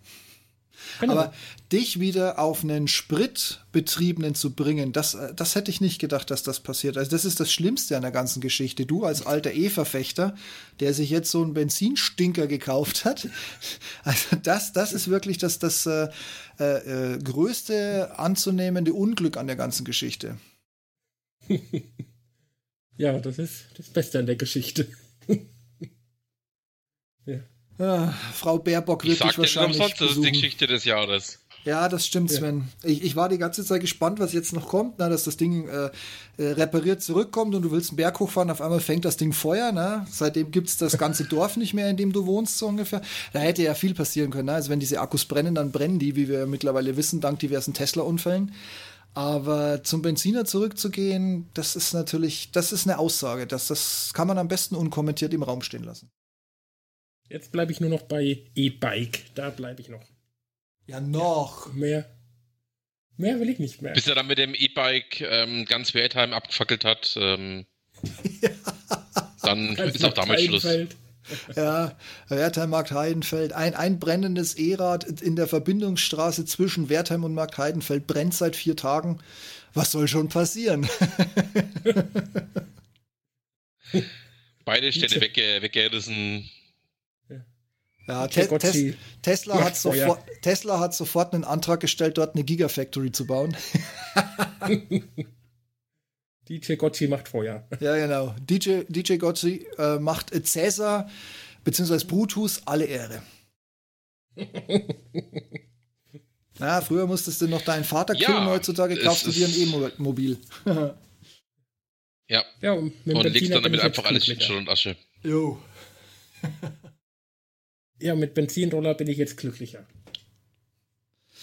Ja, das habe ich rausgehört. Wie gesagt, ich finde es immer noch entsetzlich, äh, dass es äh, so komplex sein musste, dich auf die, auf die eigentlich auslaufende Technik zurückzubringen, aber ich kann dich verstehen, ja. Ist ganz genau. ehrlich, ich bin ja auch von Skoda diesen Enyaq, diesen äh, völlig überraschenden SUV, den sie da rausgebracht haben, der zu 100% wirklich auf Akkutechnik läuft. Ich bin den ja wie lange ist das schon wieder her? Es war ein Bayern-Besuch bei meinem Händler des Vertrauens und äh, da habe ich mir den mal für ein paar Stunden ausgeliehen. Ich war total angetan von dem Auto. Ich bin seitdem wirklich ernsthaft am Überlegen, ob so ein E-Auto für mich, gerade mit meiner minimalen äh, Berlin-Innenstadt-Kurverei, nicht das Bessere ist. Aber es sind immer die gleichen Schwierigkeiten. Ich habe keine Ladesäule in Gehweite. Ich habe das Problem, dass ich keine Garage habe. Das heißt, nach dem nächsten Winter, und der muss ja noch nicht mal richtig kalt werden, sind nur noch 80 oder 70 Prozent von der Akkuleistung übrig.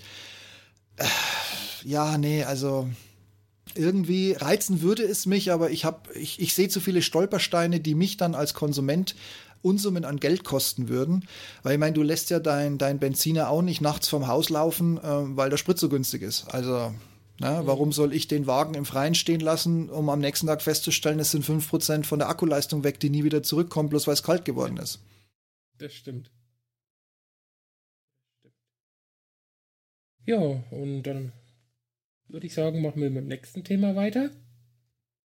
C130 Herkules als Ersatz für C160 3.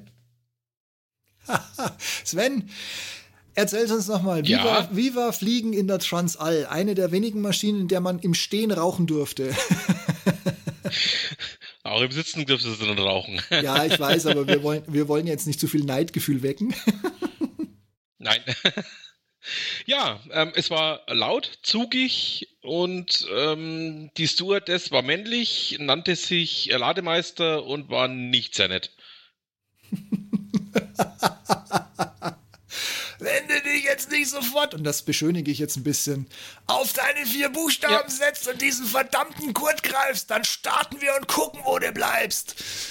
Hm, kann mich noch erinnern. Ja, so in etwa nett, kannst du das vorstellen. Kann, ja. mich, kann mich noch gut erinnern, wie nett die Stewardessen damals waren. Ja, ich, ich sehe ich seh den Typen mhm. noch vor meinem geistigen Auge und der war so durchtrainiert, dass es ihm noch nicht mal eine Schläfe durchgedrückt hat, wenn er durch den ganzen Flieger geschrien hat. Ja, ähm, und ihr vom Her, ihr seid ja eh das Letzte und wir fliegen ja schließlich nur für euch Idioten und ja, ja, ich weiß ja, ich kann mich erinnern. Ja, ja. Nur ähm, weil du glaubst, das dass du ein Gewehr über deiner Schulter hast, hast du ja noch gar nichts zu sagen. das, mhm, ja, das sehen ja, meine ja. 15 Freunde und ich ganz anders. Du kannst auch zu Fuß gehen. Entschuldigung, Entschuldigung, wo soll ich mich hinsetzen? ja, ähm, auf jeden Fall, ja, ich traue mich es kaum zu sagen. Großbritannien ähm, mustert seine Herkules zugunsten des A400M aus. ähm, ist jetzt heute wieder bestätigt worden. Wir haben heute Samstag, den 4.9. Ähm, Deutschland hat festgestellt, dass sie eine Transportlücke haben, dadurch, dass sie den A400M haben und die C160 ausmustern. Tja. Aus dem Grund gibt es jetzt ein deutsch-französisches Geschwader, ähm, in dem, und jetzt kommt's, die Herkules neu gebaut eingesetzt werden wird. Also bis du neu gebaut gesagt hast, hatte ich noch ein Grinsen im Gesicht, als Herkules fiel. Aber jetzt, wo ich weiß, dass sie quasi diesen, und ich meine, die Herkules war ein geiler Flieger, machen wir uns nichts vor. Ja, also war mhm. wirklich ein schönes Modell. Äh, war jetzt, soweit ich das jetzt gerade im Kopf habe, auch nicht so krisengebeutelt wie manch anderes, was uns Strauß so in seiner Tätigkeit als Lobbyist-Politiker äh, beschert hat. Äh, war jetzt auch nicht so ein Modell, das auf Teufel komm raus für etliche Milliarden nie vom Boden abgehoben hat oder abheben wird. Also ich glaube, die äh, A400M ist bisher nur in Mission Impossible, was war's, Teil 3, Teil 4 geflogen. Ansonsten, glaube ich, gibt's von der keine Aufnahmen im Flug. Und okay, Zynismus Ende. Aber also ich sehe dem Ganzen positiv entgegen in der Hoffnung, dass sie die Herkules nicht typisch deutsch wieder so runter verhunzen oder in einem Konglomerat auf europäischer Ebene so runter verhunzen, dass dieser Flieger auch keinen Meter mehr von der Bahn kommt. Also, ähm, ist wohl, wie gesagt, ein deutsch-französisches Geschwader und die eine Hälfte der Herkules-Maschinen gehört der Bundesluftwaffe, die andere Hälfte gehört der Armee Le Air. Hm. Und ähm, ich gehe mal davon aus, dass das dann schon ähm, eher auf die Franzosen zugeschnitten ist. Ja, gut. Und jetzt kommt das große Aber. Ähm, man muss sich mal das, den Erstflug der, der Original Herkules anschauen und den Erstflug der Original Trall. Und dann wird nämlich ein Schuh aus der ganzen Geschichte, aus die ich jetzt gerade erzählen möchte. Und zwar ist die Herkules äh, sechs Jahre oder fünf Jahre vor der ersten Trall geflogen. Gut, ich meine, man kann die heutige Herkules ähm, nicht mehr mit dem Original vergleichen, sieht noch so aus, ist im Endeffekt ähm, ein ganz anderes avionisch äh, gebautes Flugzeug.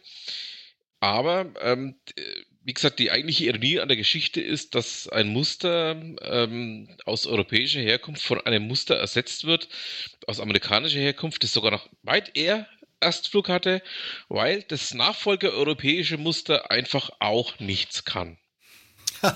Wieso überrascht mich das nicht?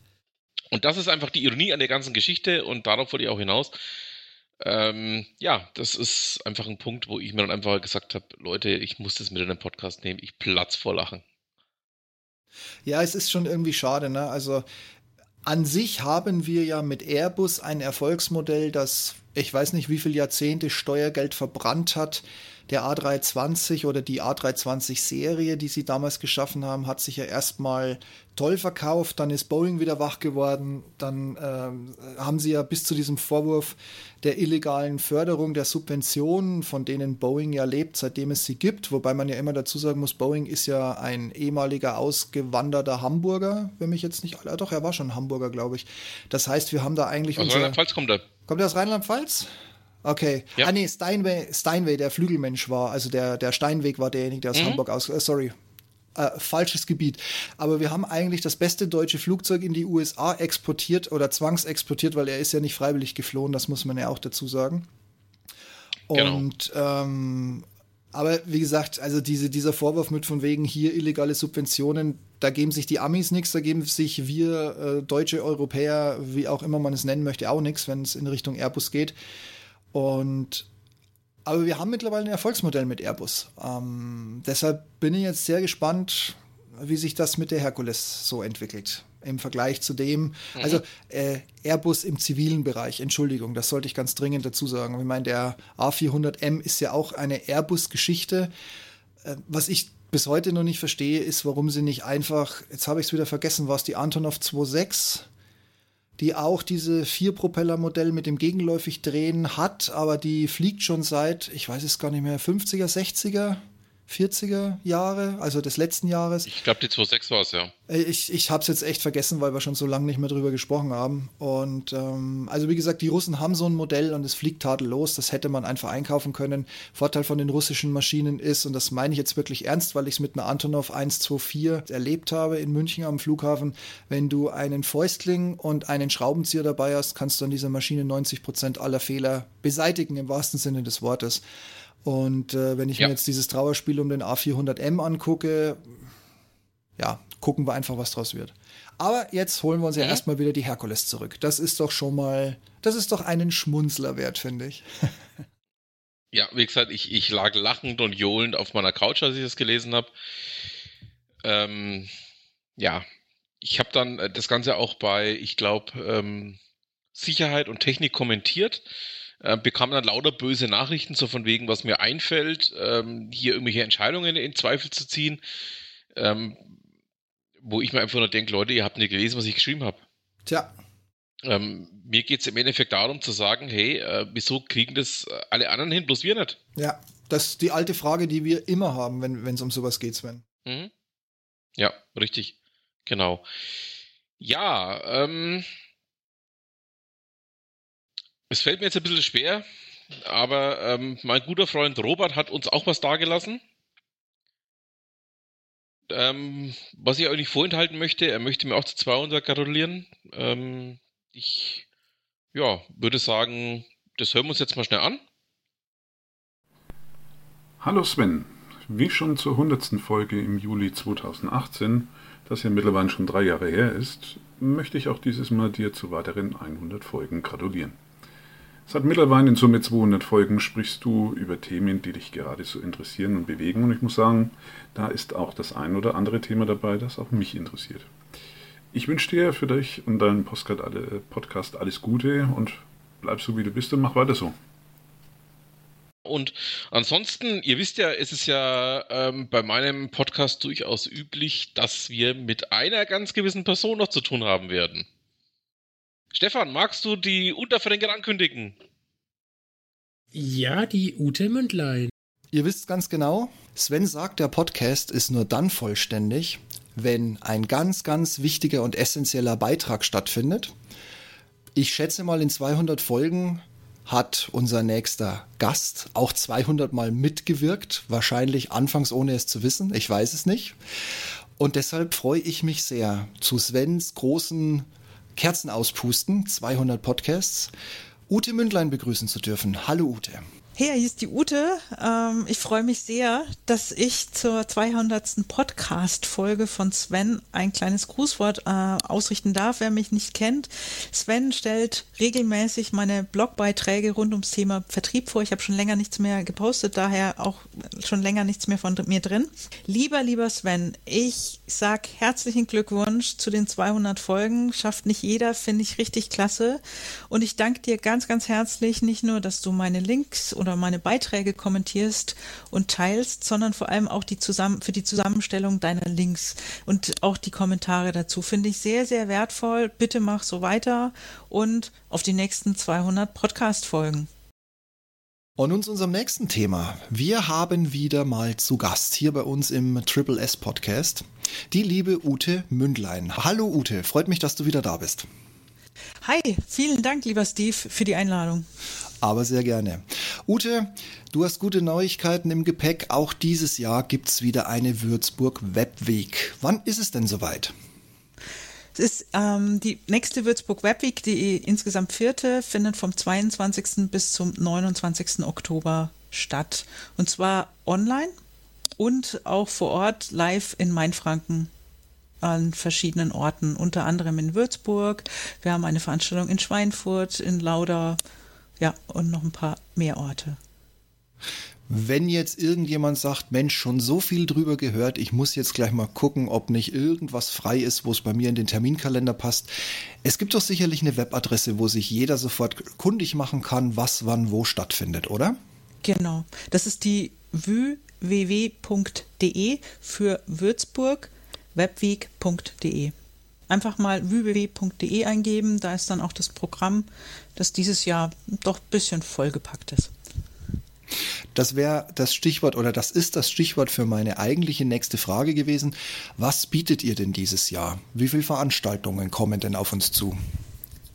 Also dieses Jahr haben wir die unfassbare Zahl von aktuell 193 Terminen an acht Tagen von 99 Veranstalterinnen und Veranstaltern und zu ganz unterschiedlichen Themengebieten, wenn ich vielleicht gleich da mal weitermachen darf. Unter anderem E-Commerce, wir haben zahlreiche Startup-Themen, das Thema Leadership äh, ist doch auch stark vertreten. Wir haben was zu IT-Security, zum Thema Social Media, also beispielsweise was zu LinkedIn, eine Selbsthilfegruppe. Wir haben was zu IT-Infrastruktur, Agile, Softwareentwicklung, Bitcoin, künstliche Intelligenz darf natürlich auch nicht fehlen und so Hands-on-Sachen, wo man zum Beispiel mal 3D-Druck ähm, ausprobieren kann oder auch sogar eine Löt-Session. Also extrem bunt und breit. Ich könnte noch ein paar mehr sagen, aber ich glaube am besten die Hörerinnen und Hörer schauen selbst mal ins Programm und schauen mal, ob da was für sie dabei ist. Und jetzt lass uns den letzten Zweifler noch abholen. Sowas kostet wahrscheinlich Unsummen oder etwa nicht? Genau, das Schöne an der Würzburg Webweek ist, dass es keine Unsummen kostet, sondern die meisten, die allermeisten Veranstaltungen ähm, kosten gar nichts.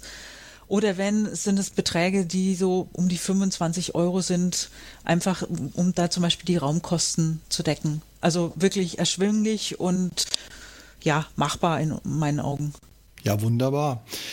Ich bin total begeistert. Das hatten wir letztes Jahr schon, als wir drüber gesprochen haben. Ich kenne Veranstaltungen dieser Art ja aus diversen Städten, allerdings leider mhm. noch nicht aus Würzburg. Und ich kenne das immer nur als Präsenz. Ich kann mir vorstellen, es ist jetzt natürlich auch Corona-like ein bisschen mhm. mehr in die Mitte der Gesellschaft gerutscht, zu sagen, lass uns sowas online machen. Aber ich kann mhm. mir vorstellen, es hat trotz alledem so seine Herausforderungen. Oder sind die Anbieter da bereits eingespielte Teams?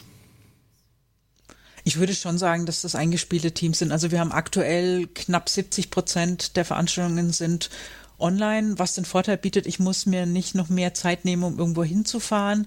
Oder Leute aus Deutschland, natürlich auch weltweit, können an den Veranstaltungen teilnehmen.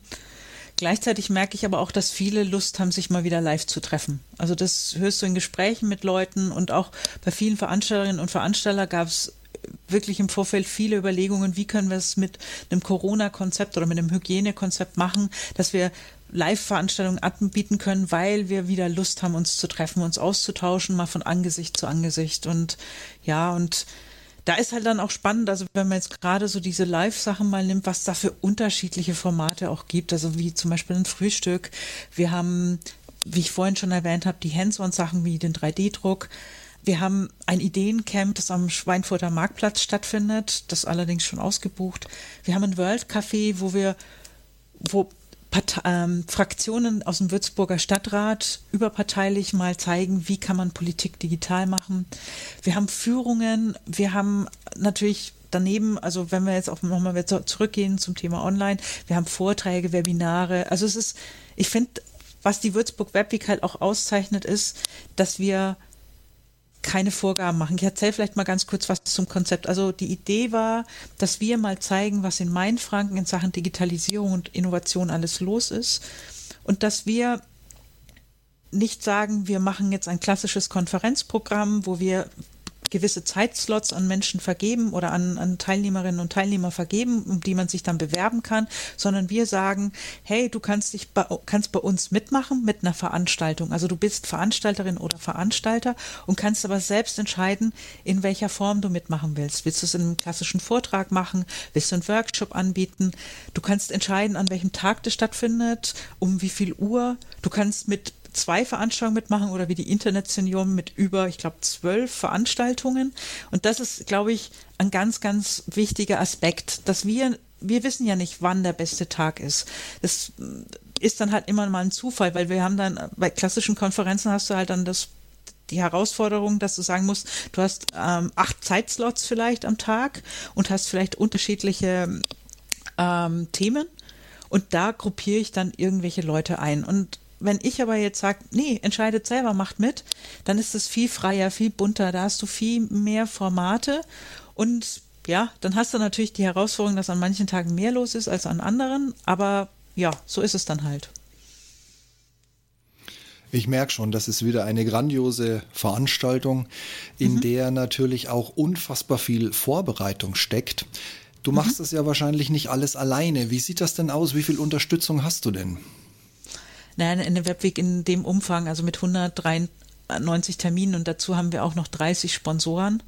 Unter anderem haben wir so ähm, Hauptsponsoren, um die vielleicht mal zu nennen, äh, ist die Vogelstiftung und Bayern Kreativ. Und das stemmst du nicht mehr alleine. das, das geht nicht, das ging auch von Anfang an nicht. Ich hatte ähm, von Anfang an Unterstützer, Stützung von meinem Mitorganisator, dem Gunter Schunk, der sich aktuell so um Pressesachen kümmert, viel organisatorisches, sich ähm, um Kontakte bemüht. Dann habe ich äh, mit Franzi inzwischen jemand, der äh, also die sich dann um das Thema Veranstaltungsbetreuung, Veranstaltung freischalten. Man trägt bei uns Veranstaltungen in ein Tool ein. Das nimmt uns auch schon sehr, sehr viel Arbeit ab. Dann das Tool hat der Rolf äh, entwickelt, der uns ehrenamtlich unterstützt. Dann ist noch der Ralf dabei, der äh, die Mainpost-Beilage getextet hat. Das ist so eine 24-seitige Ausgabe, die heute, 15. Oktober, der lokalen Zeitung der Mainpost beiliegt. Und ja, und dann haben wir noch jemand, die, die sich um die Grafik kümmert, Annette. Und das ist so dieses wirklich, finde ich, auch noch sehr, sehr kleine Team, wenn man bedenkt, wie viele äh, Veranstaltungen und überhaupt wie groß die Webweek schon jetzt bei der vierten Ausgabe geworden ist. Das, ähm, ich bin immer noch bass erstaunt und völlig geflasht und vielleicht auch einfach mal so, wir hatten im Vorfeld, so Anfang August haben wir den Termin verkündet für die Würzburg Webweek. Da haben wir da so im Team intern haben wir gesagt, komm, schätzt mal, wie viele Veranstaltungen, Veranstaltungen wird es dieses Jahr geben? Und jemand hat gesagt 120, ähm, jemand anders hat dann ähm, 130 gesagt. Ich, mein Tipp war 150. Ich war dann schon, dachte schon so, boah, Ute, du bist heute aber mal richtig großzügig. Ich muss dazu sagen, im letzten Jahr hat man 140 Termine und ähm, jemand anders hat 160 Termine gesagt. Und man merkt, wie weit wir da schon wieder weg waren. Also wie, wie sehr wir das Potenzial in der Region dann doch mal wieder unterschätzt haben. Also wir hätten nie damit gerechnet, dass es so groß wird und dass wir so eine Begeisterung auslösen. Und das freut mich jedes Jahr aufs Neue. Dann, wir haben es innerhalb kürzester Zeit geschafft, zu Mainfrankens größtes Festival, nenne ich es jetzt mal, rund um das Thema Digitalisierung und Innovation zu werden. Und das mit einem sehr kleinen Team und auch mit relativ wenig Budget. Wir werden unterstützt von Sponsoren, wir kriegen keine Fördermittel oder sowas. Und das, ja, begeistert mich. Vielleicht hört man es auch ein bisschen an meiner Stimme. Natürlich hört man das, aber ganz ehrlich, Ute, das ist ja schließlich auch verdient, weil du hast es jetzt schon ein paar Mal betont. Ähm, es ist die vierte Würzburg mhm. Web Week, die stattfindet. Mhm jetzt mal für jeden, der das oder zum ersten Mal hört, wie kam es denn dazu eigentlich? Was war denn die Geschichte? Wie kommt man auf die Idee zu sagen, Mensch, Würzburg braucht eine Webweek? Inspiriert hat mich äh, die Nürnberg Webweeks, damals hieß sie noch Nürnberg Webweek, ähm, jetzt Nürnberg Digital Festival die hatten 2011 angefangen, einfach mal ähm, ein Festival an acht Tagen zu machen und in dem Kontext auch Veranstaltungen zu organisieren oder anzubieten. Und ich dachte, ich saß 2017 mit zwei Leuten klassischerweise in der Kneipe und haben gedacht, das wäre doch klasse, wenn wir auch sowas auch in, in Würzburg hätten. So eine Webweek. Und haben dann uns gleich hingesetzt oder waren ja gesessen, haben uns überlegt, wer könnte denn alles mitmachen? Weil wir wollten einfach damit mal zeigen, in Würzburg ist gar nicht so wenig los. Wir waren dann selber überrascht. Wir haben 60 Namen dann aufgeschrieben, also Unternehmen und auch Einzelpersonen, die man fragen könnte, ob sie mitmachen. Und haben dann so gedacht, naja, wenn da von 20 mitmachen, wäre das super, ne?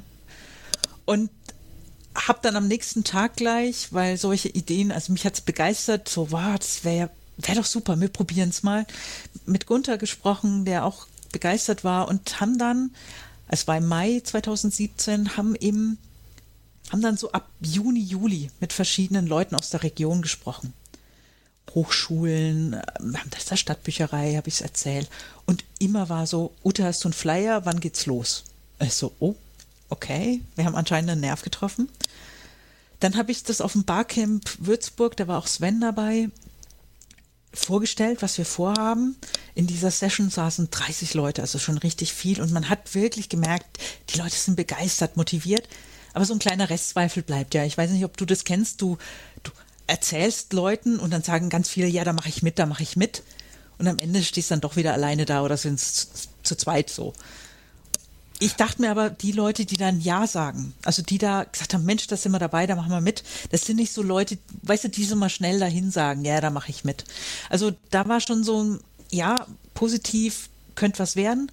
Und ab Januar sind wir dann rausgegangen, haben eine Webseite gehabt, haben wirklich auch Sponsoren akquiriert und sind völlig überrascht worden schon im ersten Jahr. Also wir hatten ich kann es ja jetzt gestehen, ich habe mit maximal 15 bis 20 Veranstaltungen gerechnet.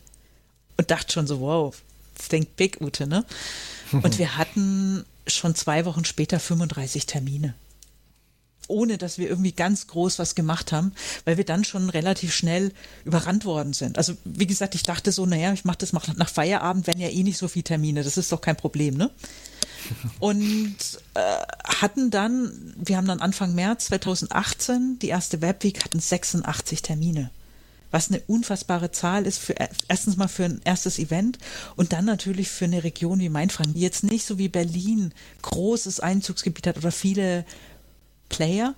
Andererseits haben wir hier viele Player, die wir selbst auch nicht kannten und auf dem Schirm hatten. Und das ja, hat von Anfang an haben wir eigentlich wirklich sehr, sehr viel und also viel Zuspruch erhalten, viel Unterstützung aus der Region und das ist dieses Mal nochmal größer geworden und das freut mich sehr weil wir, wie gesagt, ein sehr kleines Team doch auch dafür sind und trotzdem wirklich auch eine Region mobilisieren können mit, mit, unseren, mit unserer Idee. Und jetzt hoffen wir halt, dass es auch möglichst viele Teilnehmerinnen und Teilnehmer gibt, damit sich der Aufwand auch bei den Veranstalterinnen und Veranstaltern lohnt das kleine bisschen Restrisiko, das einen bis zur Veranstaltung nicht mehr so richtig gut durchschlafen lässt. Ich höre das schon raus, aber ich gehe mal davon aus, so wie ihr euch mittlerweile jetzt mit den drei Vorgängerveranstaltungen etabliert habt, werden sie euch wahrscheinlich wieder die Bude einlaufen, egal ob virtuell oder eben tatsächlich, und das freut mich natürlich am meisten, auch analog, also so wie man es früher mal gemacht hat, face to mhm. face sozusagen.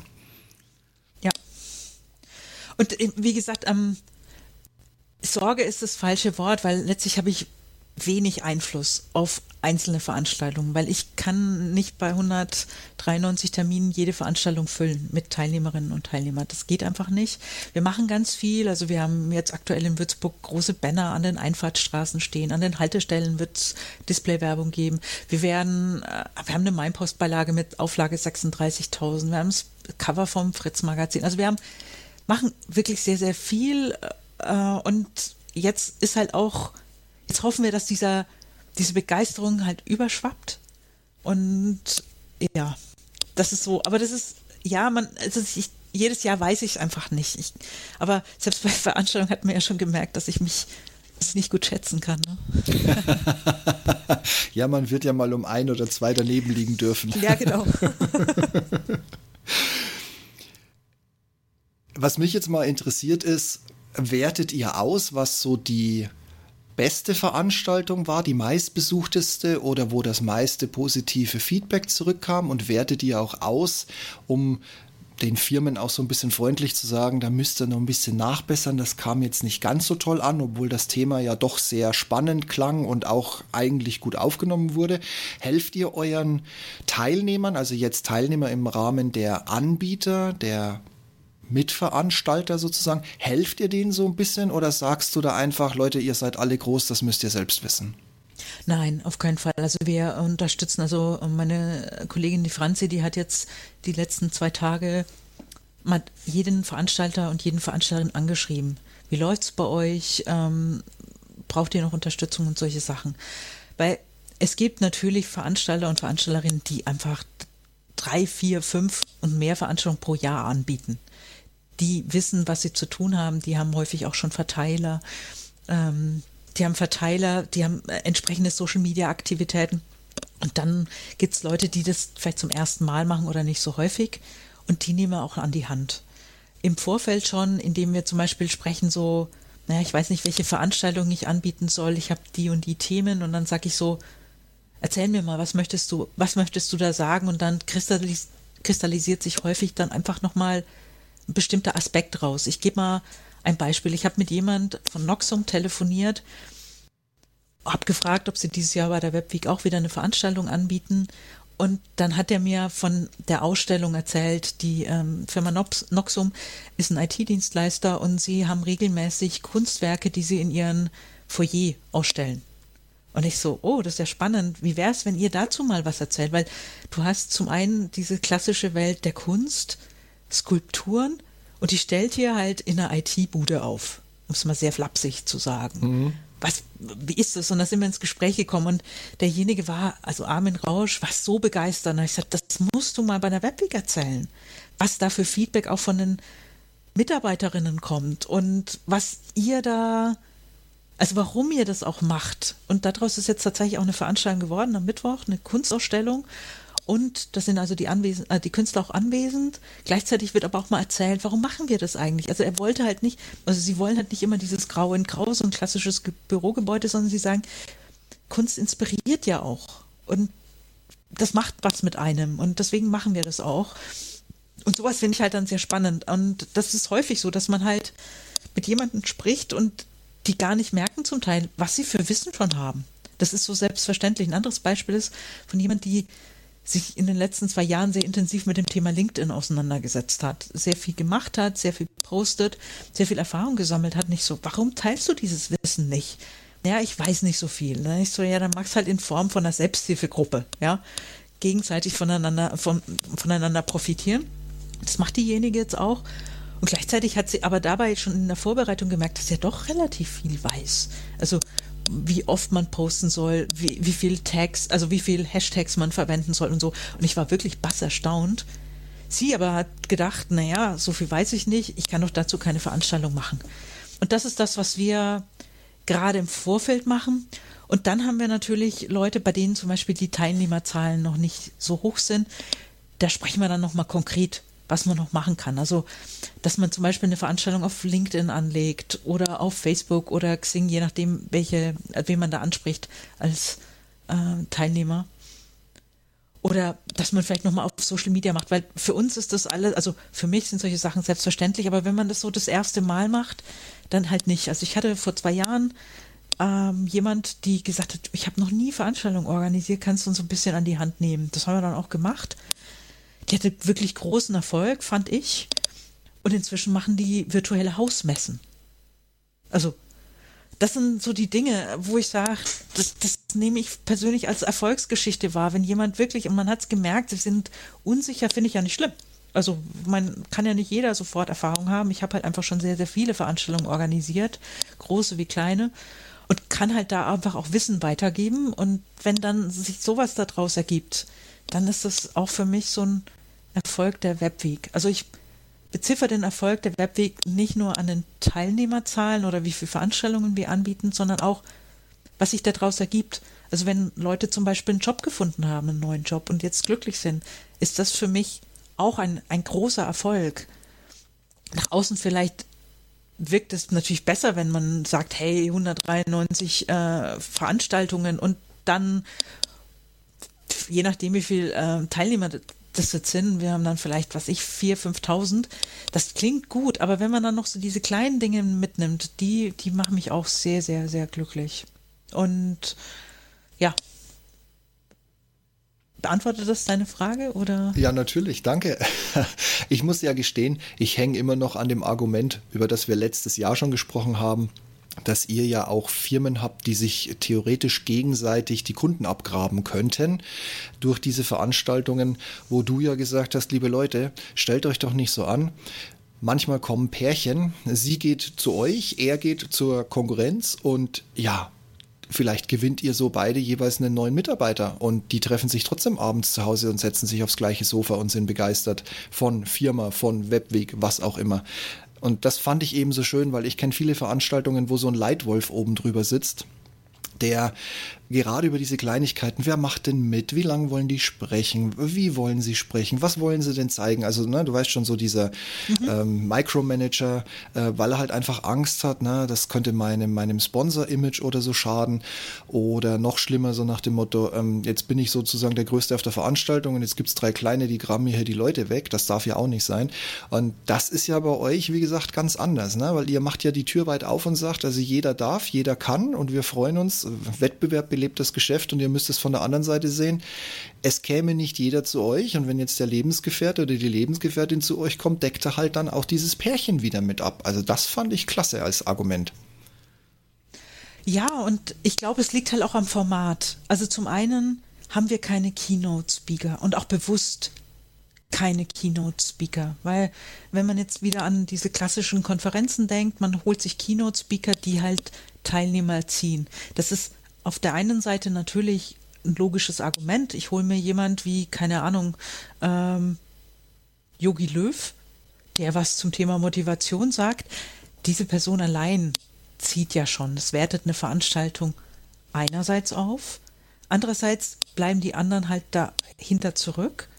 Und ich finde halt, es ist nicht zielführend, wenn wir Experten, Expertinnen aus, aus dem Silicon Valley, aus Berlin oder sonst wo einfliegen, Anführungszeichen einfliegen, die dann mal aus, aus irgendwas berichten, wo ich sage, das passt aber gar nicht zu den KMUs, die wir hier haben.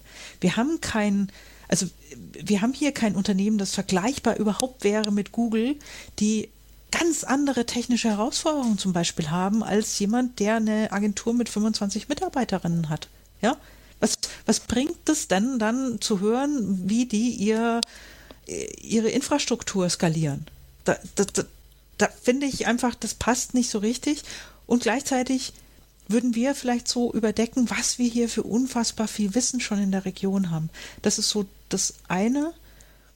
Und ja, es ist angekommen, dass wir nicht gegeneinander arbeiten sollten, denn wir müssen ja auch begreifen, wir müssen oder wir können nicht gegen Berlin, Hamburg oder ähm, Frankfurt mithalten, wenn jeder sein eigenes Süppchen kocht. Weil in der ganzen Region, in ganz Deutschland werden inzwischen hochqualifizierte Fachkräfte gesucht. Und wenn wir es schaffen, dass wir die Region als Ganzes erstmal in den Vordergrund stellen, damit Leute aus ganz Deutschland auch nach, nach, nach Mainfranken gucken, dann gewinnen wir. Und ich glaube, das haben sehr viele Unternehmen begriffen. Und auch der Spirit ist in Würzburg natürlich anders und einfacher, weil wenn man mal überlegt, Berlin ist einfach so unfassbar groß. Da mal wirklich viele Player an einen Tisch zu kriegen, ist halt schwer. In Würzburg kennt man sich. Das heißt, das ist auch schon ein Vorteil, dass man halt sehr kurze Wege hat. Dass es nicht so ist, ähm, dass da ist eine Organisation, da ist eine Institution, da kümmert sich ein Verein um, sondern man kennt sich untereinander schon relativ gut und arbeitet da auch oft schon zusammen. Und jetzt haben wir es geschafft, dass noch mehr Leute mal in einer Woche zusammen arbeiten, zusammen was auf die Beine stellen. Und ja, und ich glaube aber, es liegt viel, was du beschrieben hast, an diesem sehr offenen Format, dass wir gar nicht wollen, dass jemand ganz besonders hervorgehoben wird, wenn wir jetzt mal davon absehen, dass wir natürlich ähm, Hauptsponsoren haben. Aber auch selbst die würden wir jetzt nicht so, so sehr im Vordergrund rücken, dass es, dass die anderen da hinten, äh, hinten anstehen. Das war, glaube ich, jetzt die grandioseste Werbung und also das grandioseste, weshalb unbedingt vorbeikommen und das grandioseste, das war ein halber Pitch, aber ich lasse dich noch nicht ganz raus. Bleiben wir ja. beim Stichwort Pitch in ein oder zwei Sätzen. Warum muss man ab nächster Woche bei euch dabei sein? Lass krachen.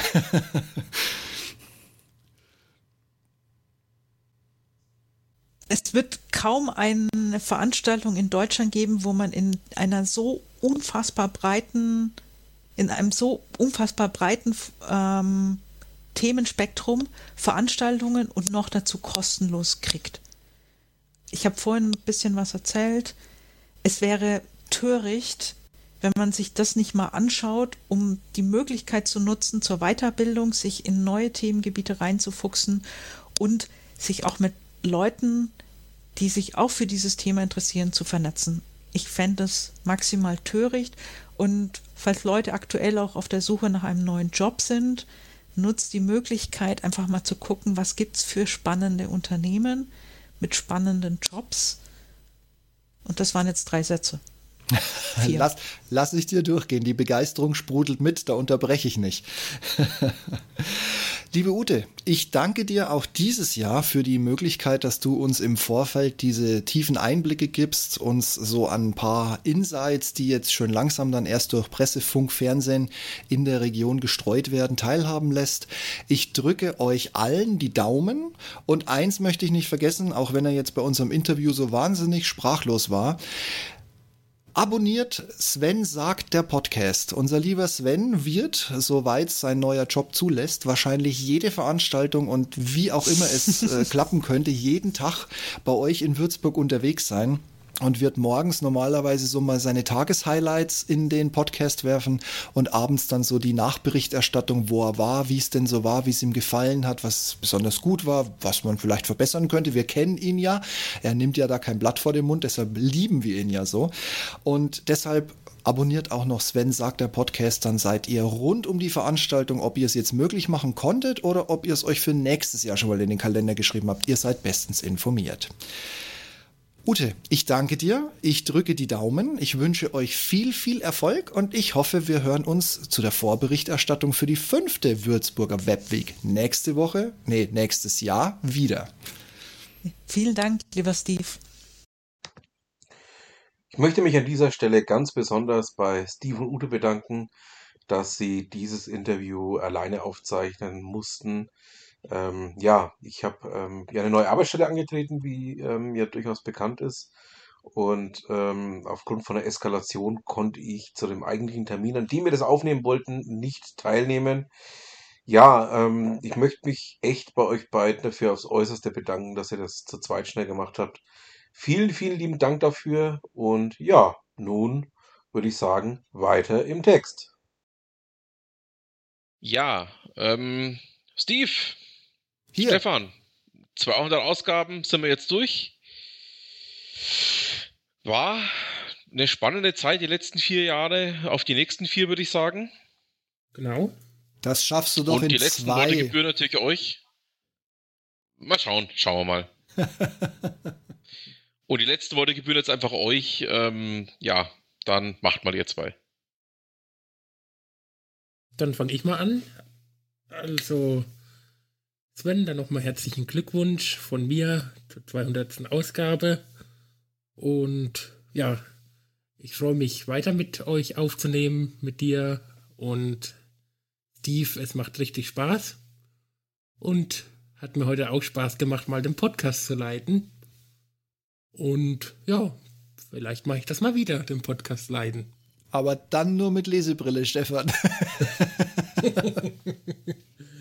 Die kauft ihr mir zum Geburtstag oder Weihnachten mal. Ist ein Deal. Alles klar. Okay, danke Stefan. Lieber Sven, wir hätten uns nie kennengelernt, wenn es deinen Podcast nicht gegeben hätte, weil wir bei sämtlichen Networking-Veranstaltungen in Nürnberg grundsätzlich maximal möglichst diametral voneinander entfernt waren, aber mit einer hundertprozentigen Garantie. Umso schöner, dass es wir, dass wir es auf diesem Weg geschafft haben. Ich freue mich unfassbar jede Woche, wenn dein Podcast kommt. Deshalb bin ich auch so froh, auch wenn ich dich jetzt immer noch nicht auf Ultraschall gebracht habe, freue ich mich wahnsinnig, dass du wieder regelmäßig auf Sendung bist. Ich freue mich noch mehr, dass wir zu dritt im Rahmen von unserem Super S-Podcast deine 200. Folge feiern können. Was ihr da draußen alle nicht seht, ist, wir haben hier eine große Torte. Wir stehen eigentlich die ganze Zeit schon nicht Corona-konform in einem Raum. Wir haben hier eine große Torte, da springt jetzt nachher eine dralle Blondine raus. Und dann kommen Luftballons und äh, die Luftwaffe hat noch angekündigt, für uns ein paar Freudenfeuer abzuschießen. Alles zu deinen Ehren, Sven. Aber ähm, Ach so, das war egal. Der Teil, den wir für uns behalten wollten, sehe ich gerade. Egal, also ich freue mich tierisch, dass ich dabei sein durfte. Ich freue mich tierisch, dass wir daraus unser Dreierprojekt, teilweise ein Zweierprojekt oder ihr beide auch mal ein Zweierprojekt, also sozusagen, dass wir diverse Spin-offs daraus schon entwickelt haben, die wunderschön laufen. Und ich freue mich, wie gesagt, wenn wir in eineinhalb Jahren den 400. deiner Podcasts feiern, mal ein bisschen Druck aufbauen hier. Alles klar, ich danke euch beiden. Und jetzt öffnen wir die Flasche Sekt. dass, mir, Korken ist hochgeflogen. dass mir keiner auf den Kuchen schießt, ne? Nicht, dass die Blondine da drin ohnmächtig ist, dann ist die Hälfte der Party rum, ne? ein ja, gut. Prost, ein Prost an euch. Dann äh, muss ich ganz ehrlich sagen, das unterlegen wir uns doch jetzt dann gleich dem, äh, dem feierhaften Moment gebührend, unterlegen wir das doch gleich mal mit Musik. Lieber Stefan, das Schlusswort als Moderator der 200. Show gehört dir. Ja, ich bedanke mich nach Mittelfranken an den Sven Becker. Und an nach Berlin an Steve Schutzbier. Danke dir, Stefan. Und natürlich bedanke ich mich an mich selber, an den Moderator der heutigen Sendung, Stefan Klüpfel, DJ Gocci. Vielen Dank, bis zum nächsten Mal. Macht's gut, ihr zwei, bis bald. Vielen Dank, tschüss. Ciao, ciao.